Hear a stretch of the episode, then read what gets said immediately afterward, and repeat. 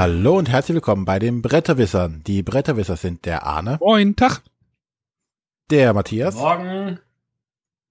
Und ich bin der René. Tag.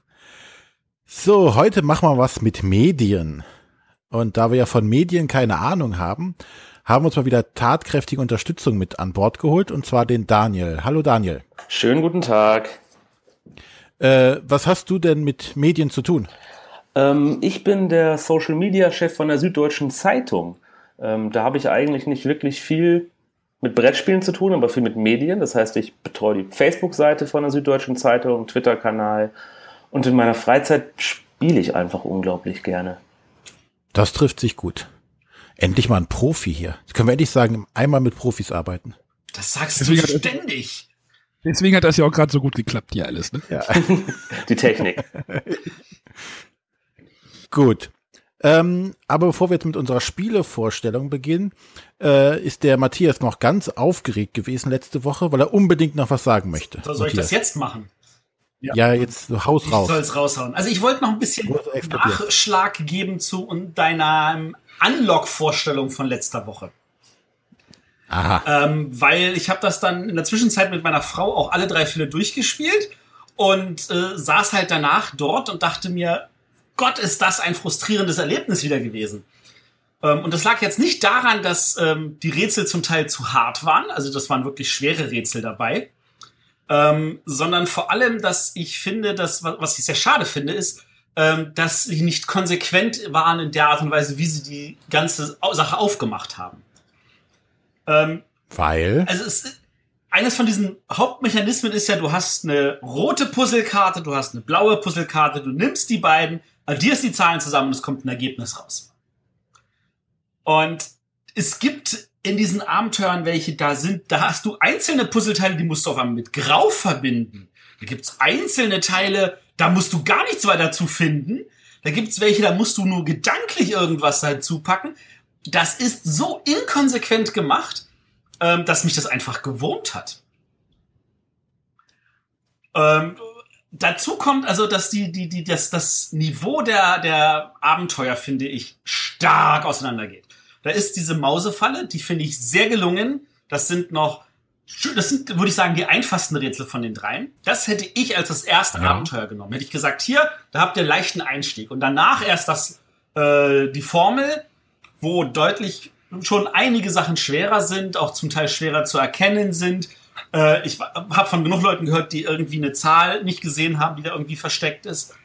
Ähm, und danach hast du halt als dritten Fall diese Insel, der total genial anfängt, was unter anderem dafür sorgt, dass das das, das erste ist von diesen Escape-Dingern, dass ich finde, dass man nicht alleine spielen kann und nicht sollte. Ähm, das fängt total gut an und bricht in der Mitte dann wieder weg im Sinne von äh, das, was es aufgebaut hat an Stimmung und allem, das verschwindet, weil du auf einmal ähm, wieder dieses Problem hast, dass, okay, ich habe die eine Hälfte, du hast die andere Hälfte und es lässt sich nicht verbinden. Dazu kommt, dass dieses ähm, Strafsystem erscheint mir sehr, sehr, sehr, sehr drakonisch. Ich verstehe es so frei nach dem Motto, du hast jetzt zwei Sachen verbunden, die gehören nicht zusammen, dafür kriegst du eine Strafminute. Ich glaube, bei der Norrisbox war es genau eine Minute abgezogen, was schon sehr, sehr hart klang. Hier sind es ja drei oder fünf Minuten, ähm, was finde ich exorbitant viel ist für das, dass man selten alle Hinweise hat, um eine richtige Entscheidung zu treffen, was jetzt zusammenpasst.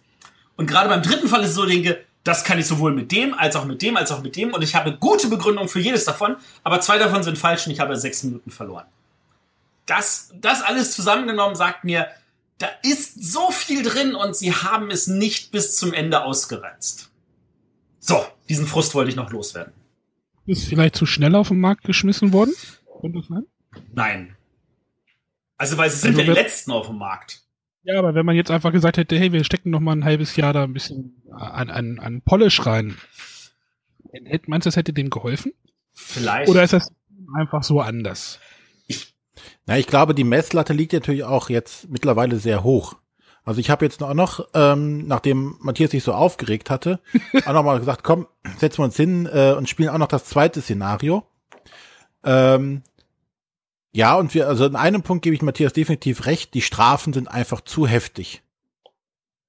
Wir haben, nachher kriegst du auch eine Endabrechnung, wie viel Strafminuten du quasi bekommen hast.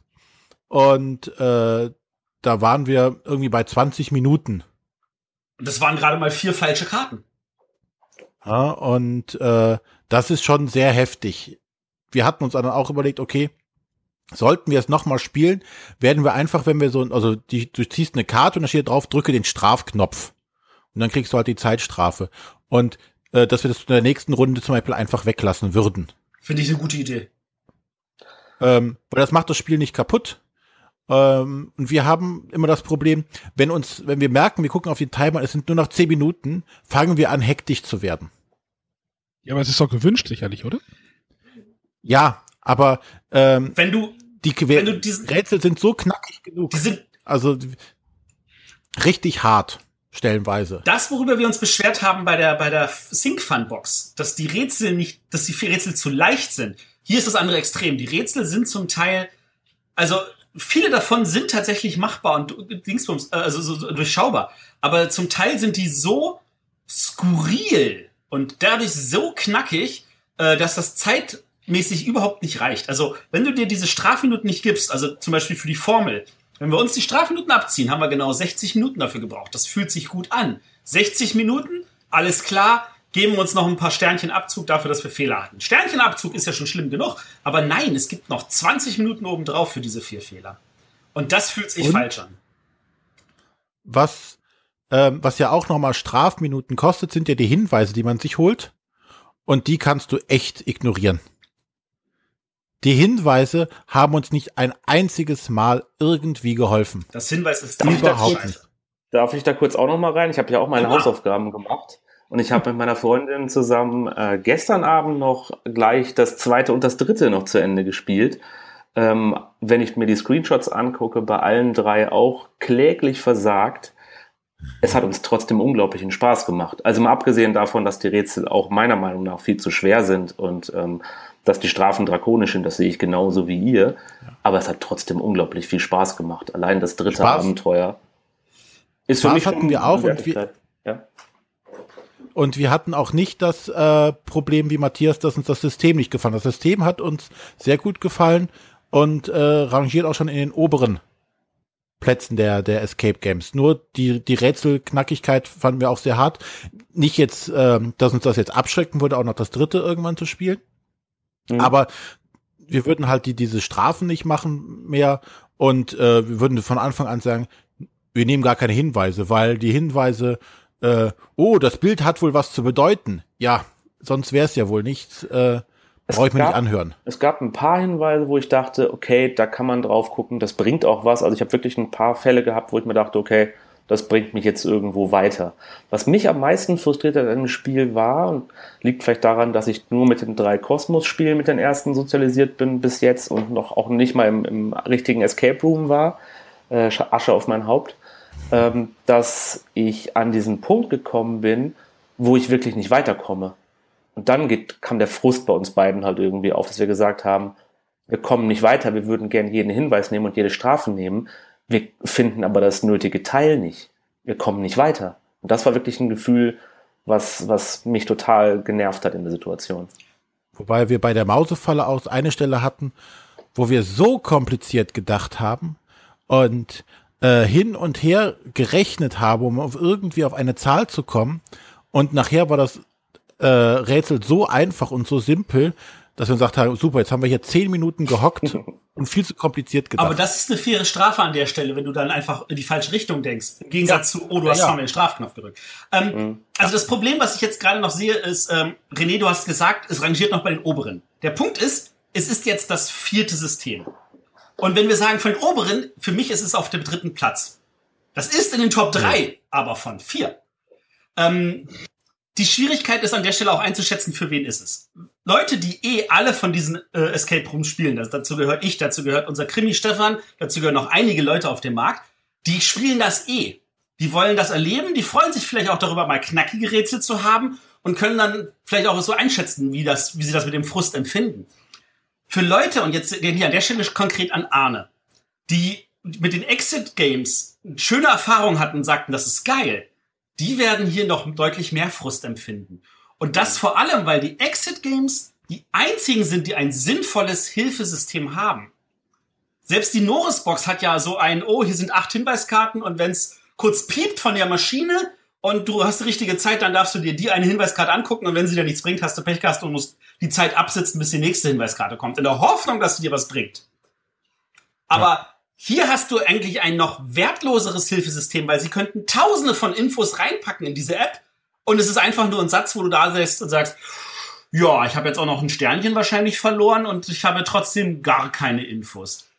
Und das frustriert ja nochmal zusätzlich. Also ähm, für mich rangiert es auf Platz drei. Es ist für mich völlig klar, dass ich trotzdem Spaß dran hatte. Es ist für mich völlig klar, dass ich das Leuten nicht empfehlen muss, die das eh spielen. Und wenn die nächste Unlock-Box im Sommer kommt, dann werde ich mir die auch holen. Das ist für mich überhaupt gar keine Frage. Aber nichtsdestotrotz, es rangiert momentan nur auf Platz drei für mich. Das, was mich noch interessieren würde, wäre äh, die der äh, Krimi Stefan und ähm, sein Kollege, dessen Namen ich jetzt gerade vergessen habe, die waren ja sehr bewandert in dem ganzen Thema, äh, wie knackig die die Rätsel fanden. Weil die hatten ja gesagt, ja, die, die Rätsel waren relativ simpel nachher, oder das ging ganz gut von der Hand. Und äh, da würde mich interessieren, was die beiden zu den für uns sehr schweren Rätsel sagen. Ähm, das würde mich auch interessieren. Vielleicht können die ja mal was dann in die Kommentare zu schreiben. Meines Wissens hat Krimi Stefan aber schon etwas länger gebraucht, auch äh, bei dem ersten Fall schon. Also das, das Bild, das da rumging, das war schon relativ lang. Ja.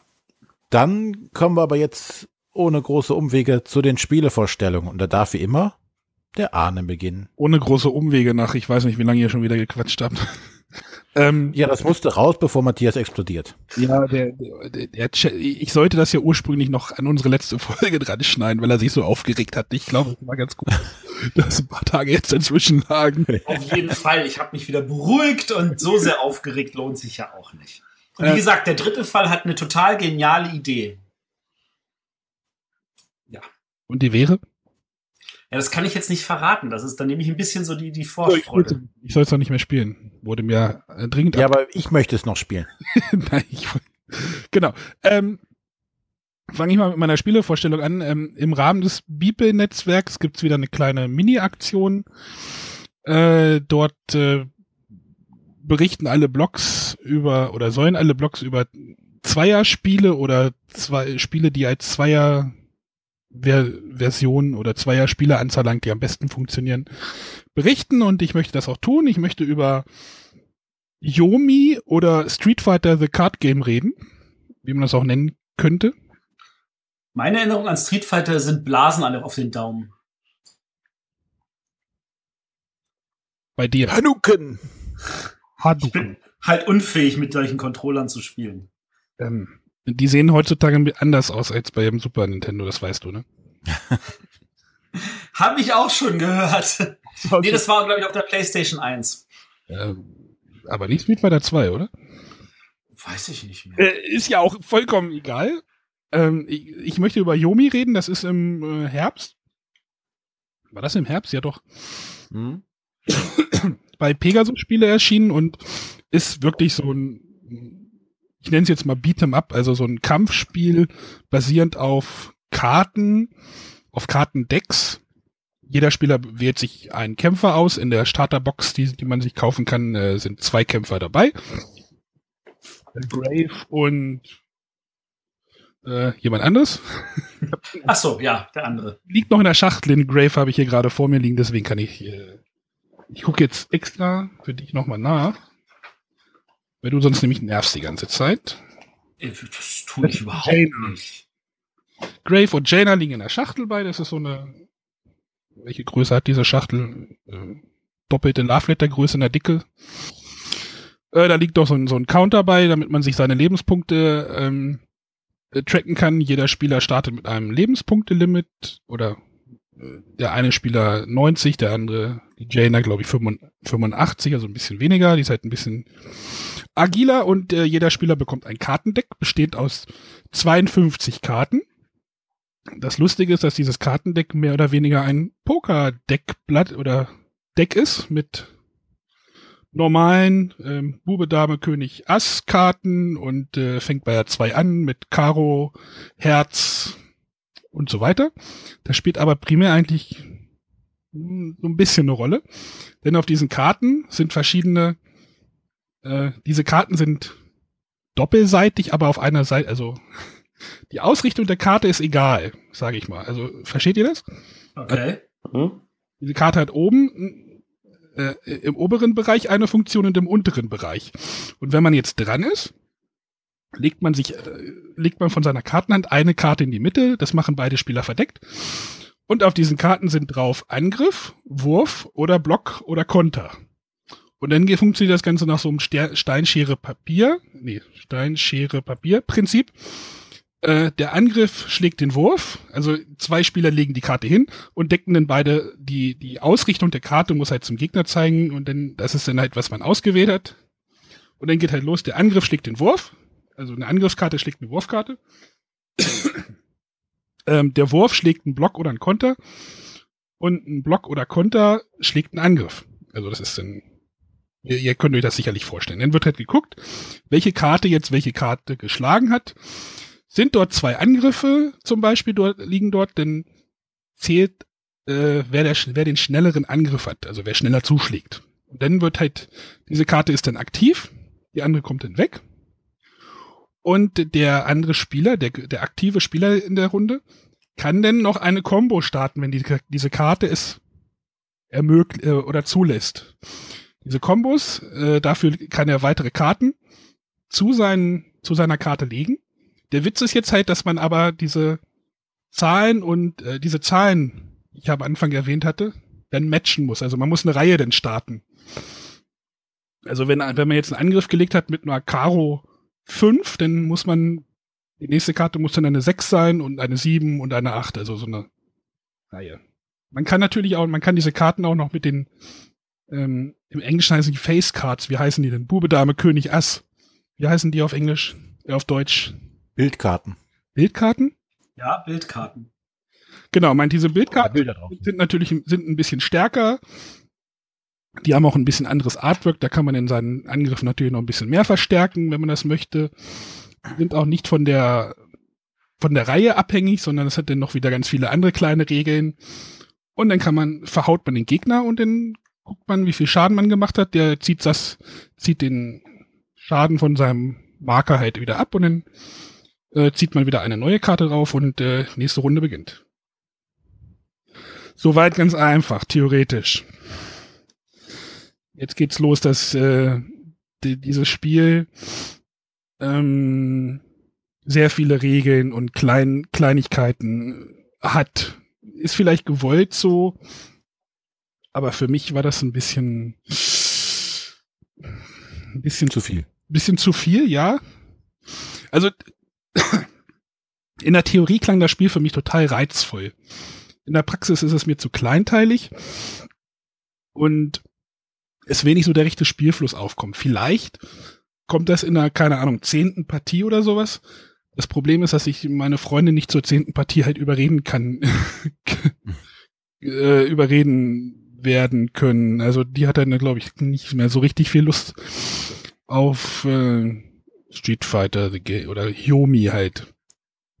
Ja, ich glaube auch Pro- ein Problem des Spiels ist es, dass du am besten dein, dein Deck oder dein Charakter auch kennen musst. Weil wenn du das nicht weißt oder nicht kannst, äh, ist es natürlich auch sehr, ja, in Anführungszeichen glücksabhängig, was du jetzt machst. Und das hast du natürlich auch nur, wenn du das Spiel halt entsprechend oft spielst. Mit einem entsprechenden Charakter. Ja, das Thema ist halt, äh, das Thema von einem Konfrontationsspiel ist halt bei uns schon mal, schon mal, schon mal schwieriger, sage ich mal so. Ähm, obwohl es so, so Street Fighter und sowas eigentlich auch gern auf der Konsole bei uns gespielt wird tatsächlich, aber aber dieses, ah, dann muss ich das noch, dann lege ich das noch, dann kommt noch hier und dann darf ich die Karte wieder abziehen und dann hat jeder Charakter noch eine eigene Fähigkeit und dann hier und dann und dann äh, äh, also das ist so dieses dieses Bieten oder dieses wieder bei den Auktionen dieses äh, verdeckt hinlegen ist natürlich schon spannend. Das ist eine Spannung, die da hingelegt wird und du kannst halt eine Combo starten, aber der Gegner kann möglicherweise auch so eine Combo halt unterbrechen mit einer Joker-Karte, die er vor der Combo halt verdeckt hinlegt. Aber du weißt nie, Hat er jetzt einen Joker dahingelegt? Oder einfach blufft er einfach nur, um diese Combo zu unterbrechen? Wenn ich jetzt eine Combo Mhm. mache, lege ich natürlich viele Karten aus meiner Hand weg. Das heißt, für die nächsten Runden bin ich auch wieder stärker eingeschränkt. Also da muss ich immer überlegen, was ich halt machen will und wie weit ich, wie weit es vorwärts geht. Wie gesagt, in der Theorie fand ich das total reizvoll und irgendwie Zu viele Regeln für dich. klickte mal wieder nicht bei uns und ist es mir zu kleinteilig in den Regeln. Wer sich da, wer da einsteigen will, der hat da sicherlich richtig viel Spaß dran und es gibt halt, glaube ich, mittlerweile äh, noch äh, diverse Kämpfer. Ich weiß gar nicht, wie viele es jetzt mittlerweile gibt. Ich glaube acht oder so. Ich glaube, 18 sind insgesamt angekündigt oder irgendwie sowas. Insgesamt. Das sind schon einige. So eine Partie Street Fighter ist ja mal eigentlich sehr intuitiv. Also so, so eine Figur zu meistern und die richtigen Superkräfte dann irgendwie loszulassen, ist ja schon komplizierter. Aber eigentlich sollte so ein Spiel ja auch so am Anfang relativ simpel sein, oder? Dass man gleich sofort losspielen kann. Wie lange dauert so eine Partie da? Ah, Das sind, das sind äh, 10 Minuten, Viertelstunde. Das ist schon lang, oder? Also für ein Kartenspiel nicht lang, aber im Vergleich zu einer drei Minuten Street Fighter Partie ist das schon eine halbe Ewigkeit. Ja, du musst natürlich auch noch erstmal, um diese Charaktere kennenzulernen, diese ganzen Kartentexte. halt Ja. Und wenn du dir mal im Internet irgendwie mal so eine Karte anguckst, die sind halt mit Text bedruckt und dann halt auf beiden Ausrichtungen und da musst du halt auch schon viel. Ja, du musst halt deinen Charakter kennen. Das ist halt in Anführungszeichen so ein bisschen wie bei den klassischen Trading Card Games oder Living Card Games halt. Wenn du halt eine Karte ausspielst und alle müssen erst drauf gucken, was denn dabei passiert, äh, dauert das natürlich Ja, deutlich okay. länger als wenn du die, wenn jeder die Karten in- und auswendig kennt und der weiß, aha, das ist die Karte, flupp hat den Effekt, flupp, flupp, flupp hat den Effekt, dann läuft es auch deutlich flüssiger. Der, Aber das ist halt so eine der, der. Vorteil ist natürlich, du hast halt hier vorgefertigte Decks. Du hast da keinen kein Deckbau. Du hast diese, diese Kämpfer sind in so einer Schachtel drin Mhm. und da kommen keine Karten hinzu. Du kannst das jetzt Vor- oder Nachteil sehen. Also vielleicht, manche Spieler möchten sich halt auch selber einen zusammenbasteln. Ich weiß nicht, ob es da auch irgendwie so ein äquivalentes Spiel gibt, aber hier hast du halt vorgefertigte Kämpfer. Dort ist nichts zu verändern. Du nimmst den aus der Schachtel, nimmst die Übersichtskarte, nimmst die Rundenübersicht und da raus und hast das Spiel schon fertig. Also das ist ein großer Pluspunkt. Musst dich da nicht irgendwie mit irgendwelchen Deckbauen und irgendwelchen Kartenlimits und Punktelimits beschäftigen, sondern einfach fertig loslegen, losspielen. Aber grundsätzlich ist, denkst du, ist es nichts für dich. Für mich ist es nichts, nein. Aber ich sehe, ich kann auch verstehen, wenn Leute sagen, hey, das, ich mag sowas, aber hier in unserem Haushalt äh, Nicht. äh, nicht. Aber vielleicht, ich bin vielleicht auch nicht der richtige Spielertyp dafür. Ich weiß nicht, Matthias wahrscheinlich auch nicht, äh, der ist so still. Äh, ich bin definitiv auch der Falsche dafür. René, ist sowas was für dich? Grundsätzlich ja, ich finde es auch nicht schlecht. Ach, du hast das, oder was? Ja. Ach so. ich habe das schon gehört, das ist so ein bisschen positiver. Also, Ja, ich habe da äh, jetzt keine negativen Erfahrungen groß mitgemacht. Es ist jetzt nicht das High-End-Spiel, aber so, ähm, so eine Prügelsimulation kriegt das schon ganz gut hin. aber du verstehst diese Kleinteiligkeit, die ich meine, ne? Dieses, Ja, aber ähm, wenn ich gleich zu meinem Spiel zu sprechen komme, ist genau diese Kleinteiligkeit das Gang und Gäbe. Und äh, bei den thematisch oder themalastigen Spielen ist es sowieso immer kleinteilig, ne? ja, ich habe jetzt gerade das Spiel schon mehr weggepackt. Ich weiß gar nicht, also die, die, die, diese gewisse Bilderkarten, die haben auch alle spezielle Namen und äh, so nochmal aus. Äh, da gibt's den Wirbelwindangriff, den Funkenbogen, Auge des Sturms und also die, die Krieger haben auch alle so eine so eine Biografie und äh, also der heißt Grave Stormborn, also der Windkrieger, das, das ist halt alles schon sehr thematisch. Ja, ja, das hört ja auch bei Street Fighter oder bei diesen Prügelspielen grundsätzlich, jetzt noch nicht immer Street Fighter zu nennen, halt auch mit dazu. Äh, Tekken, äh, Dead or Alive, äh, noch King of Fighters. Hm, Dead or Alive. King of Fighters. fällt mir da nur ein. Mortal Kombat, Injustice, äh, Das war doch so eine Band aus den 80ern, oder? ja, Matthias. Herzlich willkommen. Nein, Dead or Alive hatte eine aussagekräftige Physik. Aber nur im oberen, im Oberkörperbereich. Genau. Und nur bei weiblichen Kämpferinnen. Ja. Also, aber ich glaube, das ist, der Verlag pflegt das anscheinend. Ähm, weil in Nürnberg wurden ja auch ganz viele Kämpfer nochmal angekündigt. Und es hat auch lange gedauert, bis nach Deutschland kommt, ne? Hat ziemlich lang gedauert.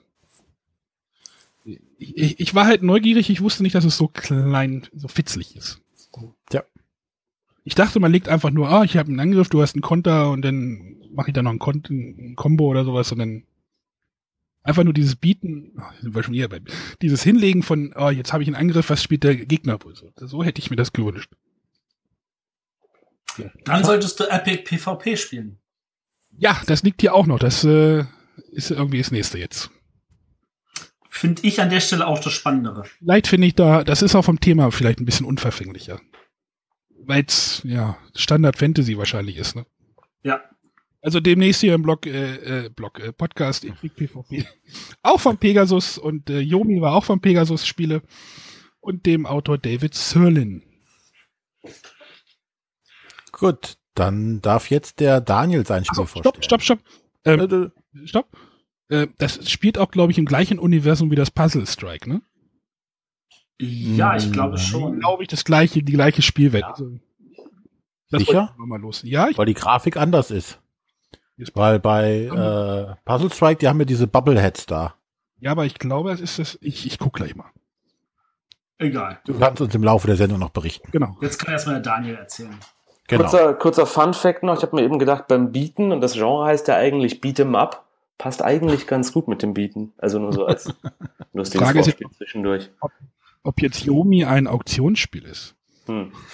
Dachte mir, Also dass die Frage kommt, wenn ich das sage. Ich habe ich hab euren Podcast letzte Woche gehört und ich, wir reden jetzt nicht über Auktionsspiele, bitte. Daniel, aber du, du hast dich schon mal qualifiziert, öfter mal im Notfall Gast zu werden, weil du auf meinem Niveau Witze reißt. Das Sehr finde ich gut. sehr schön. Sehr schön. Ich ähm, versuche, ich finde aber keine wirklich gute Überleitung zu meinem Spiel jetzt. Ähm, ich muss mich auch noch mal immer auf meinen Spickzettel gucken, weil ich euch ja letztens kritisiert habe, dass die Spiele manchmal so eine meiner Meinung nach einen Satzeinleitung gebrauchen könnten. Deshalb habe ich mir jetzt aufgeschrieben, ein Munchkin-Crawler mit Kniffelmechanik. Das Spiel, was ich ähm, vorstellen möchte, heißt Mesmora Dungeons of Arcadia. Ein Mensch aus meiner Spielgruppe kauft gerne oder bietet auch gerne, ähnlich wie ihr, bei Kickstarter bei Sachen mit. Deshalb haben wir von ähm, Mesmora eigentlich alles ähm, da, was man von Mesmora bis jetzt bestellen kann. Ähm, was ist das für ein Spiel? Es ist ein Spiel für eins bis fünf Spieler, spielt in der Welt von Arcadia Quest, was ja auch PvP ist, also Spieler gegen Spieler. Ähm, bei Dungeons of Arcadia, Mesmora, ist es aber so, dass ähm, ähnlich wie bei Munchkin jeder seinen einzelnen kleinen Helden hat. Also diese typischen kleinen Arcadia-Quest-Plastikfiguren, die ganz schön aussehen, diese Minis. Und ähm, dass jeder seine Figur in ein kleines Dungeon, also gemeinsam in ein kleines Dungeon geht. Man läuft da durch dieses Dungeon gemeinsam und versucht, deshalb der Hinweis zu Munchkin, als erster im Grundspiel 16 Erfahrungspunkte zu sammeln. Wie sammelt man Erfahrungspunkte? Man tötet natürlich Monster, man öffnet Kisten, man erforscht Räume und man entschärft Fallen.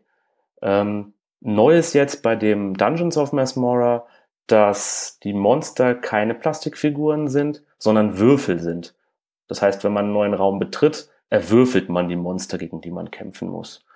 Ähm, ich muss selber zugeben, ich habe noch nie Arcadia Quest gespielt, fand aber Miss Mora am Anfang total super. Der Kollege, der das gebackt hat, hat das dann auch mitgebracht und wir haben das dann ähm, zu zweit gespielt. Und es hat, glaube ich, genau so lange gedauert, wie es auf dem Karton drauf stand, was ich bei Spielen sonst nicht so in meinen Spielerunden gewohnt bin. Und ich war total begeistert. Und Aber dann habe ich das Spiel ähm, in meine, äh, oder haben wir zusammen das dann äh, in die Fünfergruppe getragen. Ich muss zugeben, ich habe eine Spielegruppe, ich hoffe, es hört jetzt keiner zu von denen, die etwas länger brauchen beim Überlegen. Also sogenannte heißen die Min-Maxer, die minimieren und maximieren und versuchen, dass jeder das Beste für sich rausholt. Der moderne Begriff ist AP. Ja, Analysis Paralyze, der, die das so sehr durchrechnen, dass der Rest am Tisch warten muss. Oder auf Neudeutsch Grübler. Das trifft auf die auch zu. Ähm, warum muss man lange grübeln? Das Spiel hat eine Kniffelmechanik. Das heißt, jeder Held, wenn er im Zug ist, hat sechs Würfel und würfelt diese Würfel, darf dann noch ein zweites Mal würfeln bei Kniffel und muss dann mit diesen sechs Würfeln alle Aktionen ausführen. Er kann sich bewegen, er kann Nahkampf, er kann Fernkampf, er kann zaubern, Er kann, was kann er noch? Jetzt müsste ich es nochmal nachgucken. Äh, Schaue ich nachher nochmal nach. Ähm, kommt bestimmt bei dem, beim Weitererzählen.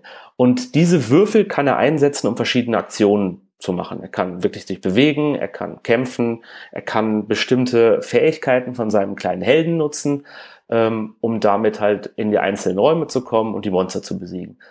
Zu fünft war gerade dieses Kniffeln, weil man nicht im Voraus planen kann, total konfus, weil die Downtime extrem lange war zu fünft. Das heißt, jeder saß halt da, hat gewürfelt und hat erstmal geschaut, okay, was mache ich jetzt? Ich kann darüber gehen, da kann ich das Schwert nehmen, um den Goblin zu besiegen, um dann die Truhe zu öffnen mit dem Zaubersymbol. Dann gibt's noch ein Tranksymbol, mit dem man heilen kann. Und ähm, das wird so lange hin und her geguckt, dass es halt, das geht bei Kniffel, wenn man nur kniffelt. Und diese Monsterkarten gehen beim Munchkin, wenn man nur eine andere Karte als Monster zieht. Wenn du aber diese ganzen Optionen hast, und es ist wirklich eigentlich ein simples Spiel, aber trotzdem hat meine Gruppe das irgendwie nicht verstanden, das schnell und flüssig runterzuspielen.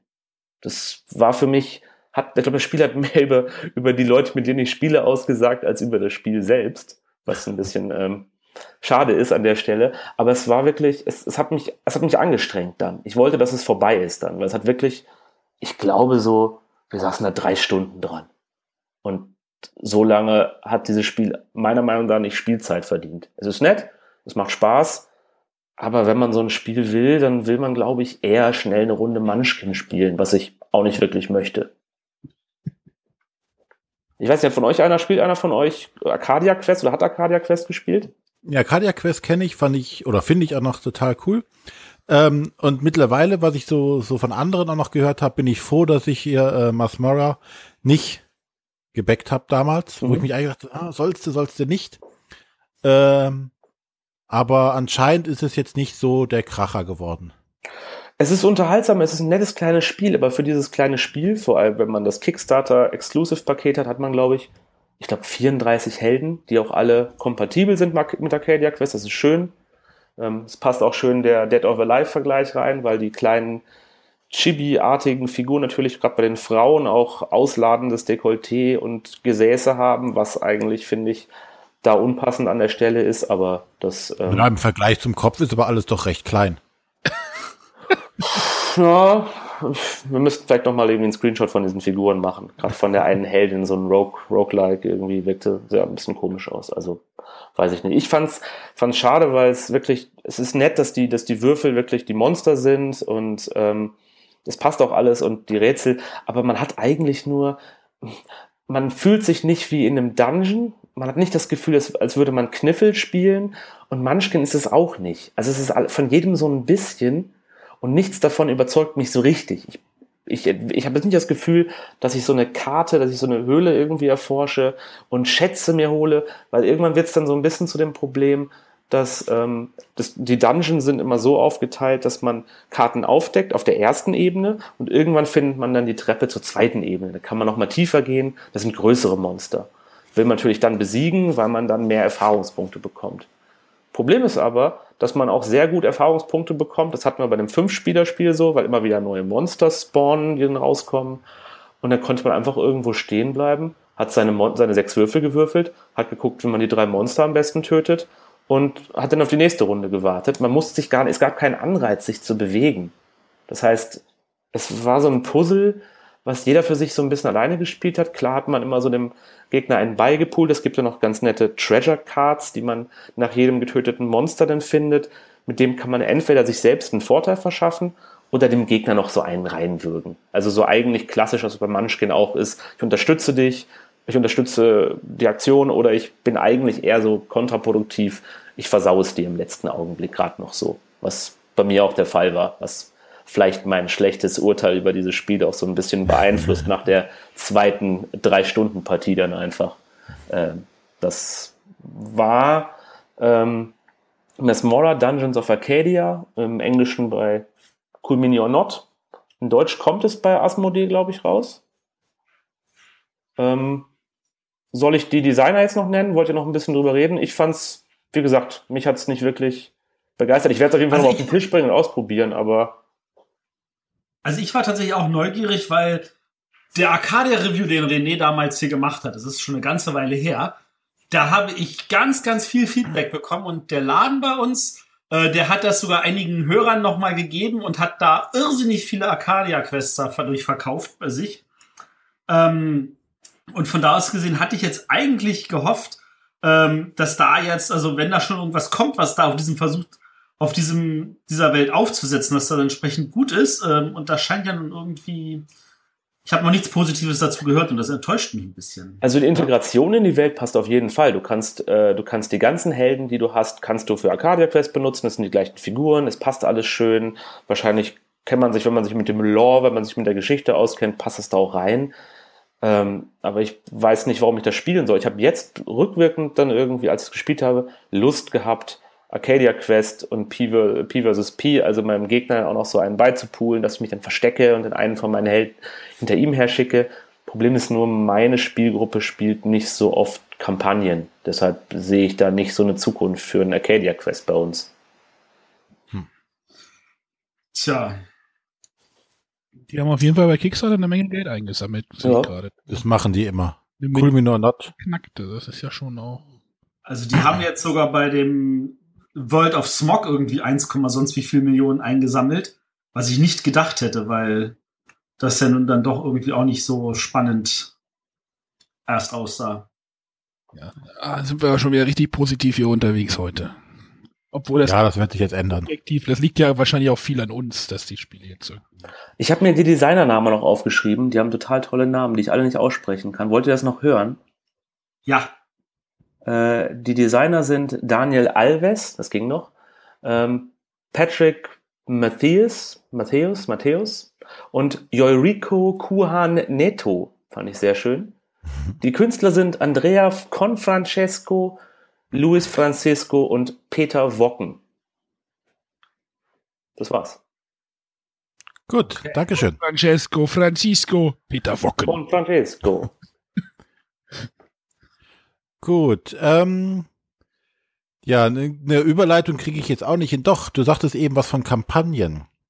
Hm? Ich komme nämlich zu einem Spiel, wo man hauptsächlich oder eigentlich nur eine Kampagne spielt und ähm, auch der geforderte Satz, äh, der Einleitungssatz, würde ich mit bezeichnen Arkham Horror, äh, Schrägstrich Eldritch Horror meets Herr der Ringe oder Lord of the Ring, The Card Game.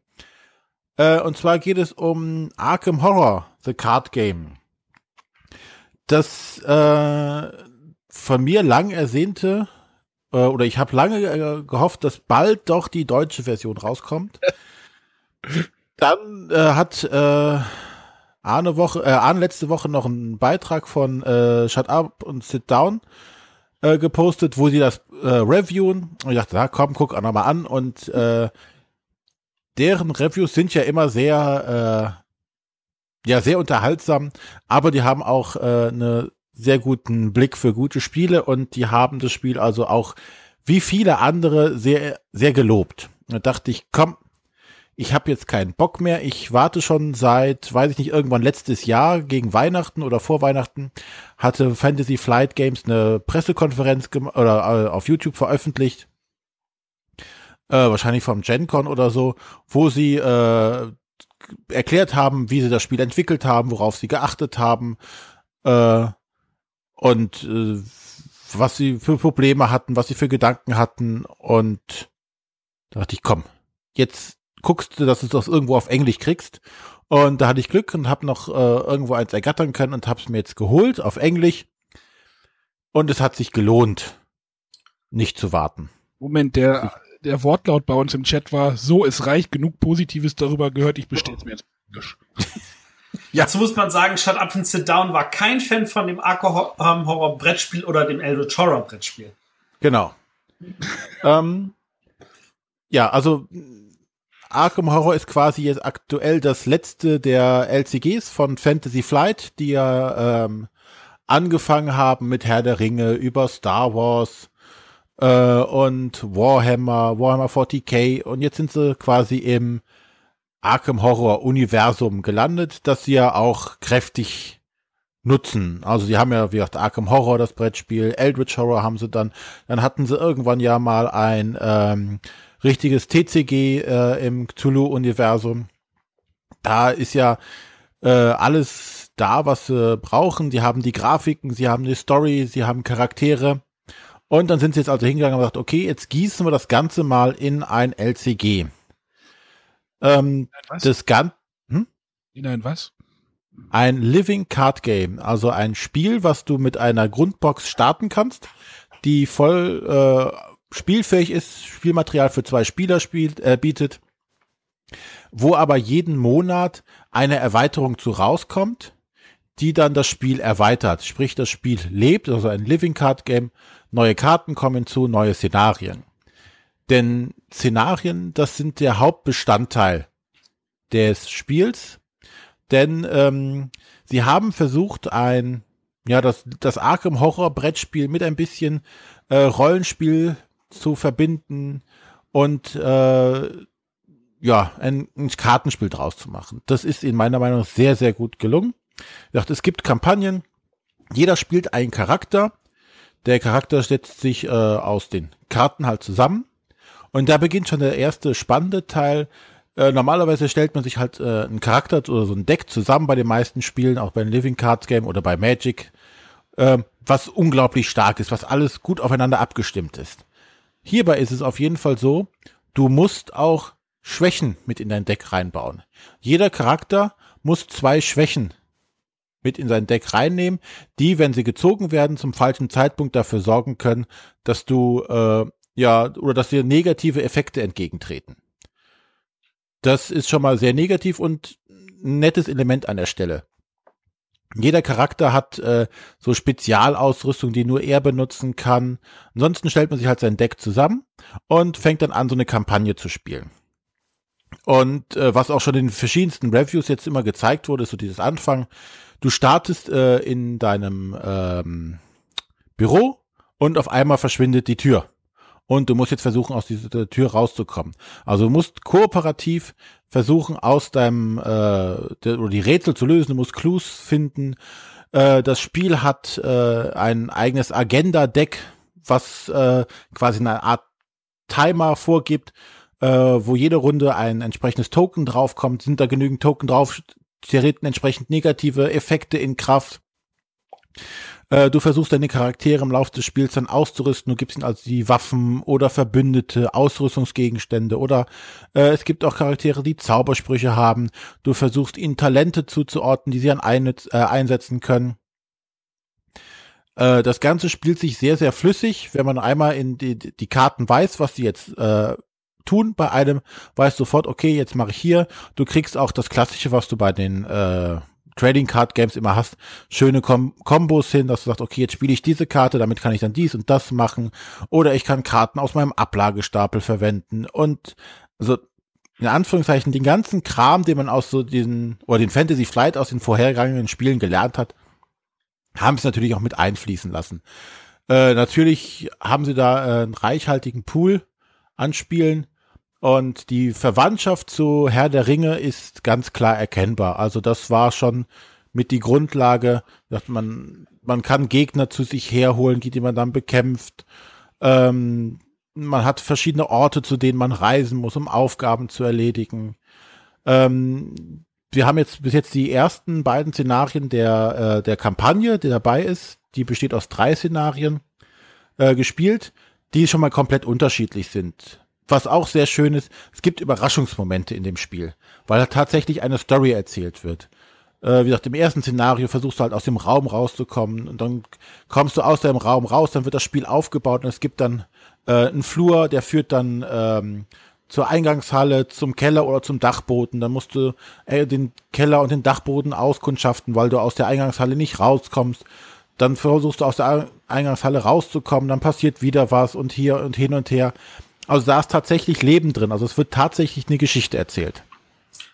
Äh, können wir noch mal kurz auf die, den Unterschied zu ähm, Herr der Ringe zu sprechen kommen? Ist Ja. es so viel anders? Ist es so viel besser? Oder einfach nur, was man auch zusätzlich spielen könnte? Also ich meine, Herr der Ringe spiele ich halt auch in größeren Mengen und habe fast alles hier. Von da aus frage ich mich, ist das etwas, was ich dann zusätzlich brauche oder nicht? Ja, es spielt sich schon anders. Ähm, es ist bei Herr der Ringe hast, hatte ich irgendwann das Gefühl, okay, du musst jetzt hier schon sehr, sehr gut optimieren. Du musst gucken, hast du das richtige Deck dabei? Äh, hast du die richtigen Klassen? Sind da die richtigen Karten drin, um die Sachen zu besiegen? Weil ähm, Herr der Ringe fand ich dann stellenweise schon sehr, sehr schwer auch. Und du musstest gut haushalten mit allem Möglichen. Hierbei ist es tatsächlich so, ein Szenario kannst du grundsätzlich nicht verlieren du kannst es mit einem entsprechenden Ausgang haben. Also entweder du hast äh, das Szenario geschafft oder nicht geschafft, das hat einen anderen Ausgang, aber du kannst dann das nächste Szenario spielen. Was aber wieder Auswirkungen auf das Szenario, auf das zweite Szenario zum Beispiel hat, ob du den Ausgang so oder so hast. Sprich, hast du den Endgegner besiegt oder hast du ihn nicht besiegt? Ähm, von daher ist es dahingehend schon deutlich anders. Weil beim Herr der Ringe, soweit ich die Szenarien kenne, ist es so, wenn du das Szenario abgeschlossen hast, ist es abgeschlossen das, was da passiert, bleibt da und hat keinen Einfluss aufs nächste Szenario. Und das haben sie hier deutlich miteinander verwoben. Ähm, du hast auch tatsächlich ein richtiges Kampagnenbuch dabei, so so äh, so ein kleines Heftchen, wo du äh, gewisse Sachen vorlesen musst, so um zum in die Story reinzukommen. Dann hast du dieses Encounter-Deck und das wird so ähnlich aufgebaut wie das bei, zum Beispiel bei Herr der Ringe. Da gibt es Symbole auf verschiedenen, auf den Karten drauf, da macht man verschiedene Packs, die werden zusammengemischt und geben dann so den Rahmen vor, ne? Also ob da jetzt äh, äh, Monster dabei sind oder irgendwelche äh, Kultistengegner oder Zaubersprüche oder sonstiges. Das, wie gesagt, das gibt so den Rahmen dann immer wieder vor und verändert halt auch dann dieses Encounter-Deck, was halt nicht pro Szenario gleich ist. Aber ist willst das du das besser spielen? oder schlechter? Ähm, Daniel noch mal kurz? Nee, ich mach, mach Matthias ruhig erst, dann kommt meine Frage danach dann einfach. Besser, besser, viel, viel besser. Also wie gesagt, bei Herr der Ringe hast, finde ich, ist es mehr dieser, dieser Puzzle-Mechanismus, wie mache ich jetzt mein Deck so, dass ich dieses Szenario schaffe. Und ähm, bei Arkham Horror ist so, okay, ich habe jetzt hier meinen Charakter, der geht da durch und, und schafft gewisse Teile oder schafft gewisse Teile nicht ähm, kann dadurch quasi Erfahrungspunkte sammeln und dadurch sein Deck verändern. Sprich, du nimmst diesen selben Charakter für das nächste Szenario und das nächste Szenario auch. Also, das ist vor allem halt ein Kampagnenspiel dadurch. Ausschließlich. Also du kannst die Sachen auch solo spielen, aber macht keinen Sinn. Du musst die Kampagnen spielen. Dann passt meine Anschlussfrage ganz gut. Wie oft willst du denn, kannst du mit der Starterbox dann das Spiel spielen und wie viel, wie oft macht es Lust, das dann nochmal zu spielen? Drei Szenarien sind am Anfang drin im ersten? Genau, also der, der Starterbox ist äh, eine große Kampagne drin mit drei Szenarien. Es sind fünf Charaktere drin, die du auch alle bauen kannst, aber du kannst immer nur zwei mit dem Inhalt der Schachtel bauen. Äh, steht drin, wenn du zwei Basissets hast, kannst du alle fünf Charaktere gleichzeitig dir zusammenbauen. Ähm, dann kannst du natürlich mit den verschiedenen Charakteren das Szenario nochmal durchspielen. Natürlich bleibt der Überraschungseffekt etwas äh, hinten dran. Ähm, aber du kannst natürlich dann versuchen, äh, gegebenenfalls besser zu, spielen, weil du kannst den Schwierigkeitsgrad der Szenarien auch entsprechend anpassen, um äh, es schwieriger oder leichter zu machen. Das ist äh, mit eines der größten Kritikpunkte an dem Spiel, wobei der sich noch immer noch in Grenzen hält. Also die, die Box alleine bietet jetzt nicht äh, so viel Spielwert wie manch andere äh, Boxen. Wobei beim Herr der Ringe LCG, glaube ich, auch nur drei Abenteuer dabei waren, oder? Da waren drei Abenteuer dabei, wobei das zweite schon ordentlich schwer war. Also. Ja. Ja, also da muss man halt gucken. Aber äh, zumindest dieses Problem mit, ich habe nicht genügend Kampagnen, wird ja jeden Monat um eine erweitert. Ja, im Englischen ist ja die erste Deluxe-Box schon raus. Also. Ja. Ähm, noch ein Element, was ich hervorheben möchte bei dem Ganzen, oder zwei Sachen noch hervorheben müsste. Einmal, ähm, beim Herr der Ringe LCG war es ja so, du musstest, wenn du äh, irgendwie was machen wolltest, ja auch so Karten ziehen, glaube ich, um dann den so einen Zufallsmodifier dazu zu bekommen, ne? Wenn ich mich recht erinnere, oder? Mm, ja, du hattest diese Shadow-Karten, meinst du? Genau. Ähm, und hier ist es halt auch so, du musst Proben machen ähm, aber anstatt, also man hätte auch Würfel einsetzen können, aber was sie jetzt genommen haben, sind ähm, so Plastikchips, äh, äh, Pappchips, die du in einen Beutel oder in irgendein Gefäß reintust und die du dann immer ziehst. Die haben die Zahlen von plus eins bis minus drei, glaube ich, drauf. Und das sind quasi so die, die Zufallszahlen, die deinen Wurf verändern können. Ähm, das Positive dabei ist jetzt halt, also du kannst jederzeit diesen äh, die Schwierigkeit dadurch verändern, dass du negative Sachen rausnimmst und dafür was Positives reinziehst, sprich du kannst es variieren. Ähm, und es gibt, du kannst jederzeit neue Chips hinzufügen. In den weiteren Szenarien kannst du sagen, okay, dann gibt's jetzt hier noch äh, den minus 5 und den plus 5 Chip, ohne dass du irgendwelche Würfel oder sonstiges noch modifizieren müsstest. Das ist ganz nett und äh, fügt sich auch so ganz schön ein, das ganze Konzept. Äh, noch positiv herausstellen möchte ich die Anleitung an der Stelle. Ähm, es gibt eine Losspielanleitung oder ein Learn to Play ähm, was dich durch Setup und äh, alles durchführt und auch das erste beim ersten Szenario dich bis zu einem gewissen Punkt begleitet und sagt dann so, jetzt spiel los. Und dann gibt es das äh, entsprechende Referenzhandbuch, was er ja mittlerweile so bei Fantasy Flight eingelebt, äh, eingebürgert hat, was alphabetisch sortiert, die alle Regeln nochmal gut zum Nachschlagen und ordentlich äh, beschriftet oder ausgeführt darlegt, welche Regeln was jetzt bedeuten. Alle Icons da bleiben bei uns bis jetzt bei den beiden Szenarien keine Fragen offen, wie was zu spielen ist. Das ist also rundrum eine sehr gelungene Sache. Wie ist das so? Die Herren von Shut Up and Sit Down haben das immer sehr lustig dargestellt, wie sie dann in dem dunklen ähm, Gemäuer dann waren und das Monster geschrien hat und sie nur irgendwelche Handbücher in der Hand haben. Wie ist das in so einem, ich habe ähm, Herr der Ringe noch nicht gespielt, in so einem narrativen Spiel, wenn man die Geschichte über Karten erzählt, wirkt das dann zwischendurch irgendwann komisch, dass man mit den Karten, wie zum Beispiel keine Ahnung, dann Enzyklopädie, wie sie es im Beispiel, im Videobeispiel hatten, dann Monster besiegt und Clues findet? Äh, oder gibt es da Momente, wo man sagt so, okay, das passt jetzt eigentlich überhaupt nicht in die Geschichte rein, die da erzählt wird? Ähm, ich habe eher das Gegenteil immer erlebt, dass es manchmal, dass du dich gefreut hast oder dass man sich gefreut hat, mhm. wenn es einfach gerade zufälligerweise die richtige Karte mit dem zusammengepasst hast, weiß ich nicht, äh, es kommt irgendein negativer Effekt, wir betreten einen Raum und auf einmal zieht Nebel auf. Durch Zufall wurde jetzt diese Karte gezogen, dass dieser Nebel aufzieht. Ähm, man muss sich natürlich drauf, schon drauf einlassen. Man muss diesen Flavortext auch mit, äh, mit reinbringen. Ansonsten kommt halt auch keine Stimmung auf. Ne? Also, wenn du Leute hast, äh, die es einfach nur runterspielen wollen und optimieren wollen, da kommt, denke ich mal, nicht viel Stimmung auf. Die wollen es einfach nur schaffen, das Spiel.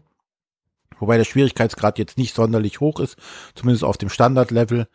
Äh, aber wenn du diesen Flavortext mit reinbeziehst und ja, quasi mitmachst, also wenn du sagst, da ist ein Teil Rollenspiel drin, dann musst du auch mitmachen als Spieler, ne? Du musst dann deinen Charakter auch versuchen zu, in Anführungszeichen, zu spielen, ne? Das gehört schon dazu, wenn du also da Stimmung ist, aufbauen möchtest. Mhm. Es ist leichter als Herr der Ringe, weil Herr der Ringe lebt ja sehr von seinem Schwierigkeitsgrad. Also die ersten beiden Szenarien waren jetzt für uns äh, knapp, aber sie waren an einem sehr fairen Niveau, wo wir sagen müssten, ja, es hätte auch jederzeit schief gehen können, aber dann war es nie unfair. Okay. Also ein sehr angenehmes Schwierigkeitsgrad. Ja, das, also ja, ähm, kann ich nur jedem ans Herz legen. Ähm, für Setting würde ich, also ich werde mir auch noch die deutsche Version jetzt zulegen, werde mir jetzt nicht die weiteren Sachen auf Englisch holen ähm, weil die doch sehr in dieser Lovecraft-Sprache versuchen, das Ganze blumig auszudrücken und äh, wenn du mit einem Viertel der Adjektive, die die verwenden, einfach nichts anfangen kannst, ist es ja manchmal etwas schwierig, die Stimmung auch aufzubauen. Oder diese Adjektive nicht aussprechen kannst. Dann brauchst du doch die Enzyklopädie und, als Karte. Genau. also ähm, da sollte man schon sehr gutes Englisch mächtig sein. Deswegen werde ich mir nochmal die Sachen auf Deutsch auch holen. Ich konnte einfach nicht mehr so lange warten. Gibt es schon ein Datum? Ich warte auch noch, muss ich zugeben, wann es auf Deutsch rauskommt.